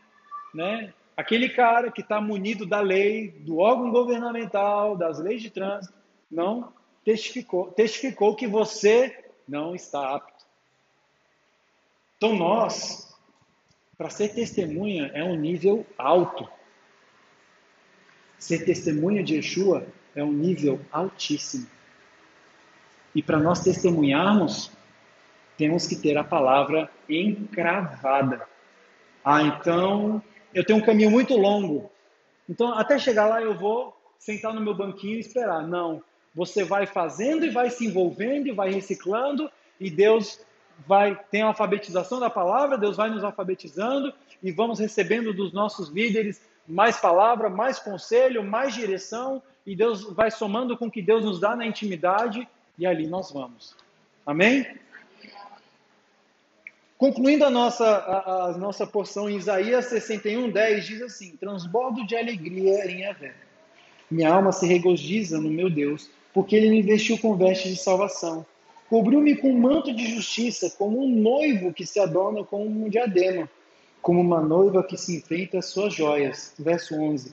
Com efeito, como a terra faz brotar a sua vegetação e o jardim faz germinar as suas sementes. Assim, o Senhor Yahvé faz germinar a justiça e o louvor na presença de todas as nações. Aqui nós vemos que Deus sempre esteve com seu povo no caminhar da história. Assim como é natural uma semente brotar da terra, é natural para Deus nos amar, cuidar de nós, nos corrigir. E ali nós voltamos, né? Fala da Techuvá que você volta lá onde você errou, corrige e caminha dali para frente só fazendo certo. Então é natural para Deus perdoar. Tem que ser natural para nós perdoarmos. É natural para Deus, para Yeshua, testificar sobre a própria lei dele. Então isso deve ser natural para nós. Quando você vê que o irmão está com dificuldade, é, eu vou fazer uma ensinação, dá um tapa na cara dele. Acorda, ô. Fala assim, acorda, ô. Acorda, ô. É natural. Não é natural para você andar? Né? Não é natural? Para mim, para mim é natural pedir ser cara de pau, é natural. Não é, não é natural para todos nós? Andar, sorrir, tem que ser natural perdoar, tem que ser natural no nosso meio o amor, tem que ser natural a correção, que também é amor. Tem que ser natural. Se você não aceita a correção, se, se a gente não aceita a correção, se a gente não aceita uma palavra de ordem, nós estamos sendo inaturais. Legal, né? Nem existe. Pode anotar no meu dicionário aí. Nós não estamos sendo naturais. Ou seja, não estamos sendo o que Deus nos criou para ser. Isaías 62. Por amor de Sião não me calarei. Né? Jerusalém Shel Zahav. A Jerusalém de ouro, a cidade maravilhosa, a minha terra e a sua terra, a nossa terra, onde a gente vai estar festejando, sabe aquelas, aquelas cantigas, aquelas, aquelas danças lá que faz uma roda e fica alguém com o violão no meio, e todo mundo dançando.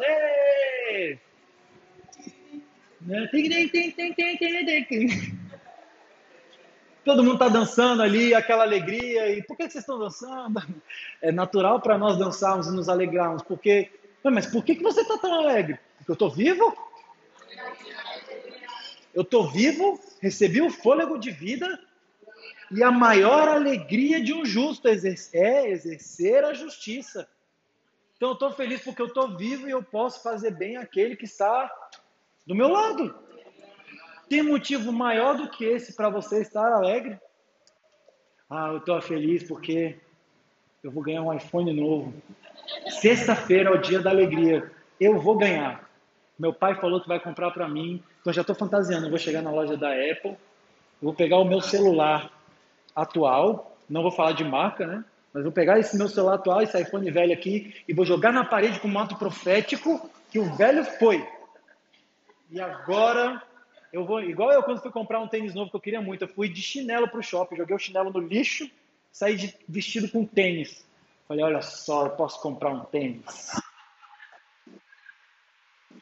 Então, a gente fica fantasiando. E vai ser legal, eu vou chegar lá e vai ser maravilhoso. Aí eu vou pegar o meu celular e acabou. Aí o que, que a gente quer? Ah, não, eu quero outra coisa. A gente não gosta de ganhar as coisas e comprar, a gente gosta da experiência até chegar lá. Ai, que legal, comprei. E agora? Quando você exerce a justiça, não para por aí. Você recebe a gratidão, aí tem um relacionamento, aí vem o favor do eterno, aí vem as bênçãos, e essas coisas caem no seu colo, né? tudo que você deseja vai caindo porque você se tornou uma bênção. A gente não busca, no hebraico não tem o verbo ter, mas somente o ser. Porque eu sou, eu tenho, né? não é verdade?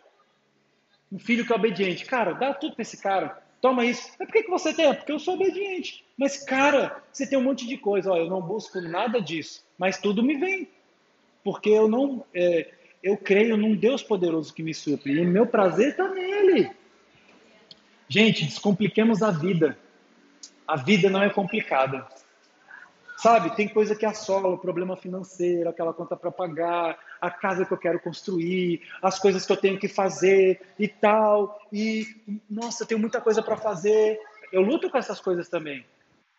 Mas eu falo, mas a vida eterna. Deus, como eu estou com a vida eterna, eu vou me deliciar no Senhor, Pai, porque eu já tenho a vida. E ela já é preciosa. Eu tenho uma esposa, eu tenho filhos maravilhosos. Esses dias, eu fui descer, eu estava lá estudando na mesa de pedra, ou na mesa de madeira.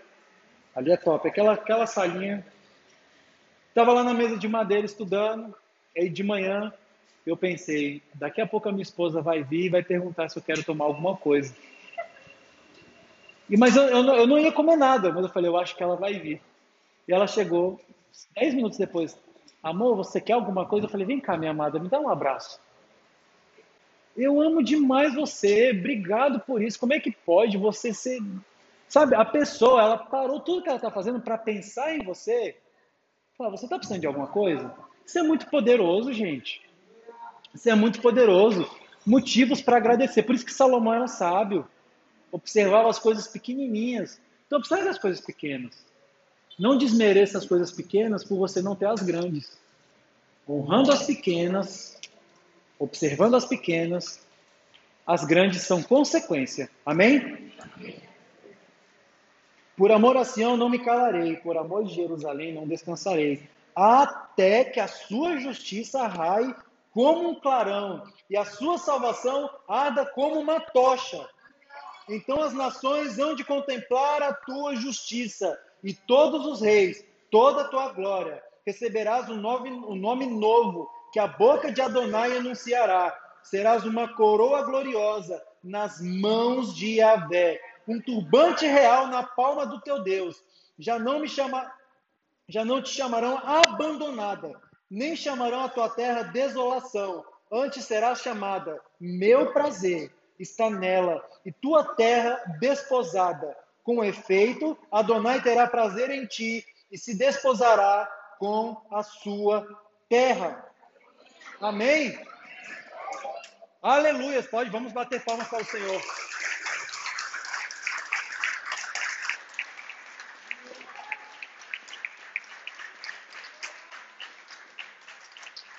Nós vemos Deus falando para Moisés: esse povo vai se perder, meu castigo vai vir poderosamente sobre eles. Mas Deus nunca deixou de se amar e Deus nunca se aquietou no banco até e vai se aquietar até que essa justiça seja feita, até que Jerusalém, a cidade do grande rei, até que todo esse povo que sofreu as consequências dos seus atos seja glorificado. Amém? Isso acontece todo tempo no nosso mês. Semana passada isso aconteceu. Um filho que se, né, se perdeu e tal, e voltou e recebeu honra igual aqueles que estavam aqui. E que deve ser honrado. Deus corrige, mas ele honra o corrigido. Honra.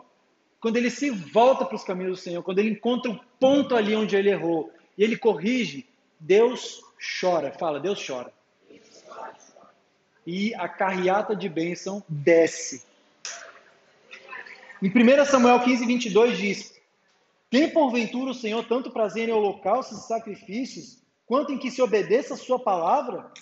Eis que o obedecer é melhor que o sacrificar, e o atender melhor do que a gordura de carneiros. Deus se apraz. Deus tem prazer na obediência. O prazer dele é na obediência. Não importa se você deu carro, e se você construiu um prédio, o que importa é se você obedeceu. Deus vai te medir pela obediência. Não pelo que você fez, mas pela obediência. E eu pergunto para cada um de vocês aqui: o que Deus te pediu e você não obedece? O que Deus te pediu e você não cede? Deus pode ter pedido para você dar sua casa? Eu não estou dizendo aqui, ah, vamos ofertar para a igreja. Não. Deus pode ter te pedido sua casa, você dar sua casa às vezes para o seu vizinho, que nem é daqui. Deus pediu às vezes para você dar o seu carro. Deus às vezes pediu para você dar o seu tempo, para você prestar um serviço sem cobrar. Deus te pediu sei lá o quê e você está segurando. Então, reveja isso. O que Deus está me pedindo e eu toda hora travo, travo. Eu sei que isso está contra mim.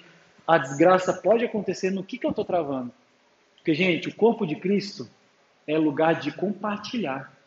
Compartilhar riquezas, compartilhar ensino, experiências, o, corpo de Cristo é lugar disso. Não é para ninguém passar necessidade no corpo de Cristo. Porque sempre Deus levanta um que percebe, opa, o irmão está precisando. E é igual aquilo, pô, mas ninguém ajuda. Pô, mas Deus só está iluminando os seus olhos. Então vá você e faça esse ato de justiça. E receba a recompensa. Passai, passai pelas portas, preparai um caminho para o meu povo. Construir, construir a estrada, remover as pedras. Erguei um sinal para os povos. Certamente Yahvé faz ouvir sua voz até os confins da terra. Dizer à filha de Sião: Eis que a tua salvação está chegando. Eis que o teu salário diante dele e sua recompensa.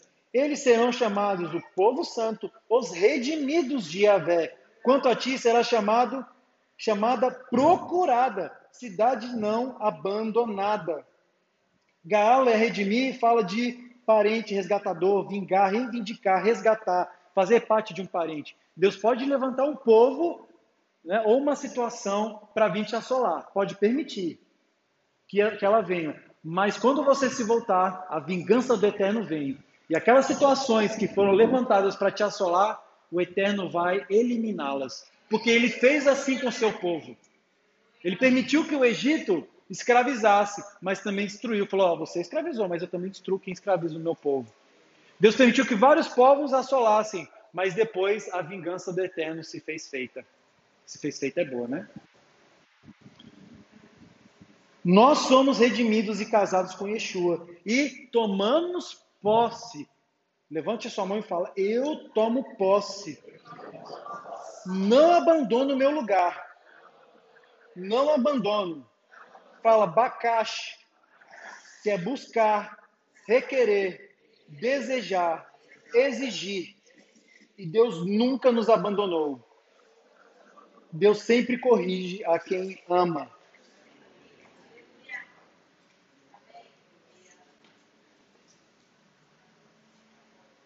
Busquem o Senhor enquanto é possível achá-lo. Clamem por ele quando está perto. Que o ímpio abandone seu caminho, o homem mau seus pensamentos. Volte-se a ele para o Senhor, para que tenha misericórdia dele. Volte-se para o nosso Deus, pois ele dá de bom grado o seu perdão. Pois os meus pensamentos não são meus, não são os pensamentos de vocês, nem os seus caminhos são os meus caminhos. Ainda é tempo de todos nós, eu e você, voltarmos para o Senhor. Saak é chorar, gritar, chamar, clamar por ajuda. Então, nós podemos estar no deserto, passando uma grande desolação, mas Deus, se nós clamarmos, Ele virá em nosso resgate, destruirá os nossos opressores e nos levará com Ele na caminhada até a Cidade Santa. Amém? Quem quiser anotar, o crer vem pelo agir e praticar a lei. Romanos 10, 14. Como, pois, invocarão aquele que não creram? E como crerão naquele que não ouviram falar? E como ouvirão se houver quem pregue? E como pregarão se não forem enviados? Como está escrito: Como são belos os pés dos que anunciam boas novas. No entanto, nem todos os israelitas aceitaram as boas novas. Pois diz Isaías: Senhor, quem creu em nossa mensagem? Consequentemente, a fé vem por se ouvir a mensagem, e a mensagem é ouvida mediante a palavra de Cristo. Mas eu pergunto: eles não ouviram? Claro que sim. A sua voz ressoou por toda a terra, e as suas palavras até os confins do mundo. Não desistamos. Aqui concretiza, eu finalizo dizendo da importância de nós repetirmos. As pessoas ouviram, mas quando Yeshua fala, você ouviu, eles têm ouvidos, mas não ouvem, quer dizer o quê? A palavra entrou, mas ainda não foi ativada dentro deles. Então, seu papel é ir e ativar essa palavra em todas as pessoas que circundam vocês. A palavra, ela está presente. A palavra, ela reside dentro de nós. Vamos ativar a palavra que está dentro das pessoas que nos cercam. Mundo afora. Vamos desbravar mundo afora ativando a palavra que está dentro das pessoas, os preceitos, todos os ensinamentos, todas as, toda a lei, tudo que é certo, nós conseguimos ativar. Isso está dentro da pessoa. Todos sabem o que é certo e o que é errado. Só temos que ativar e voltar os olhos de cada um para a palavra. Então, eu repito, não se cansem de repetir. Não se canse de repetir. O crer vem pelo agir e a prática da lei. Amém?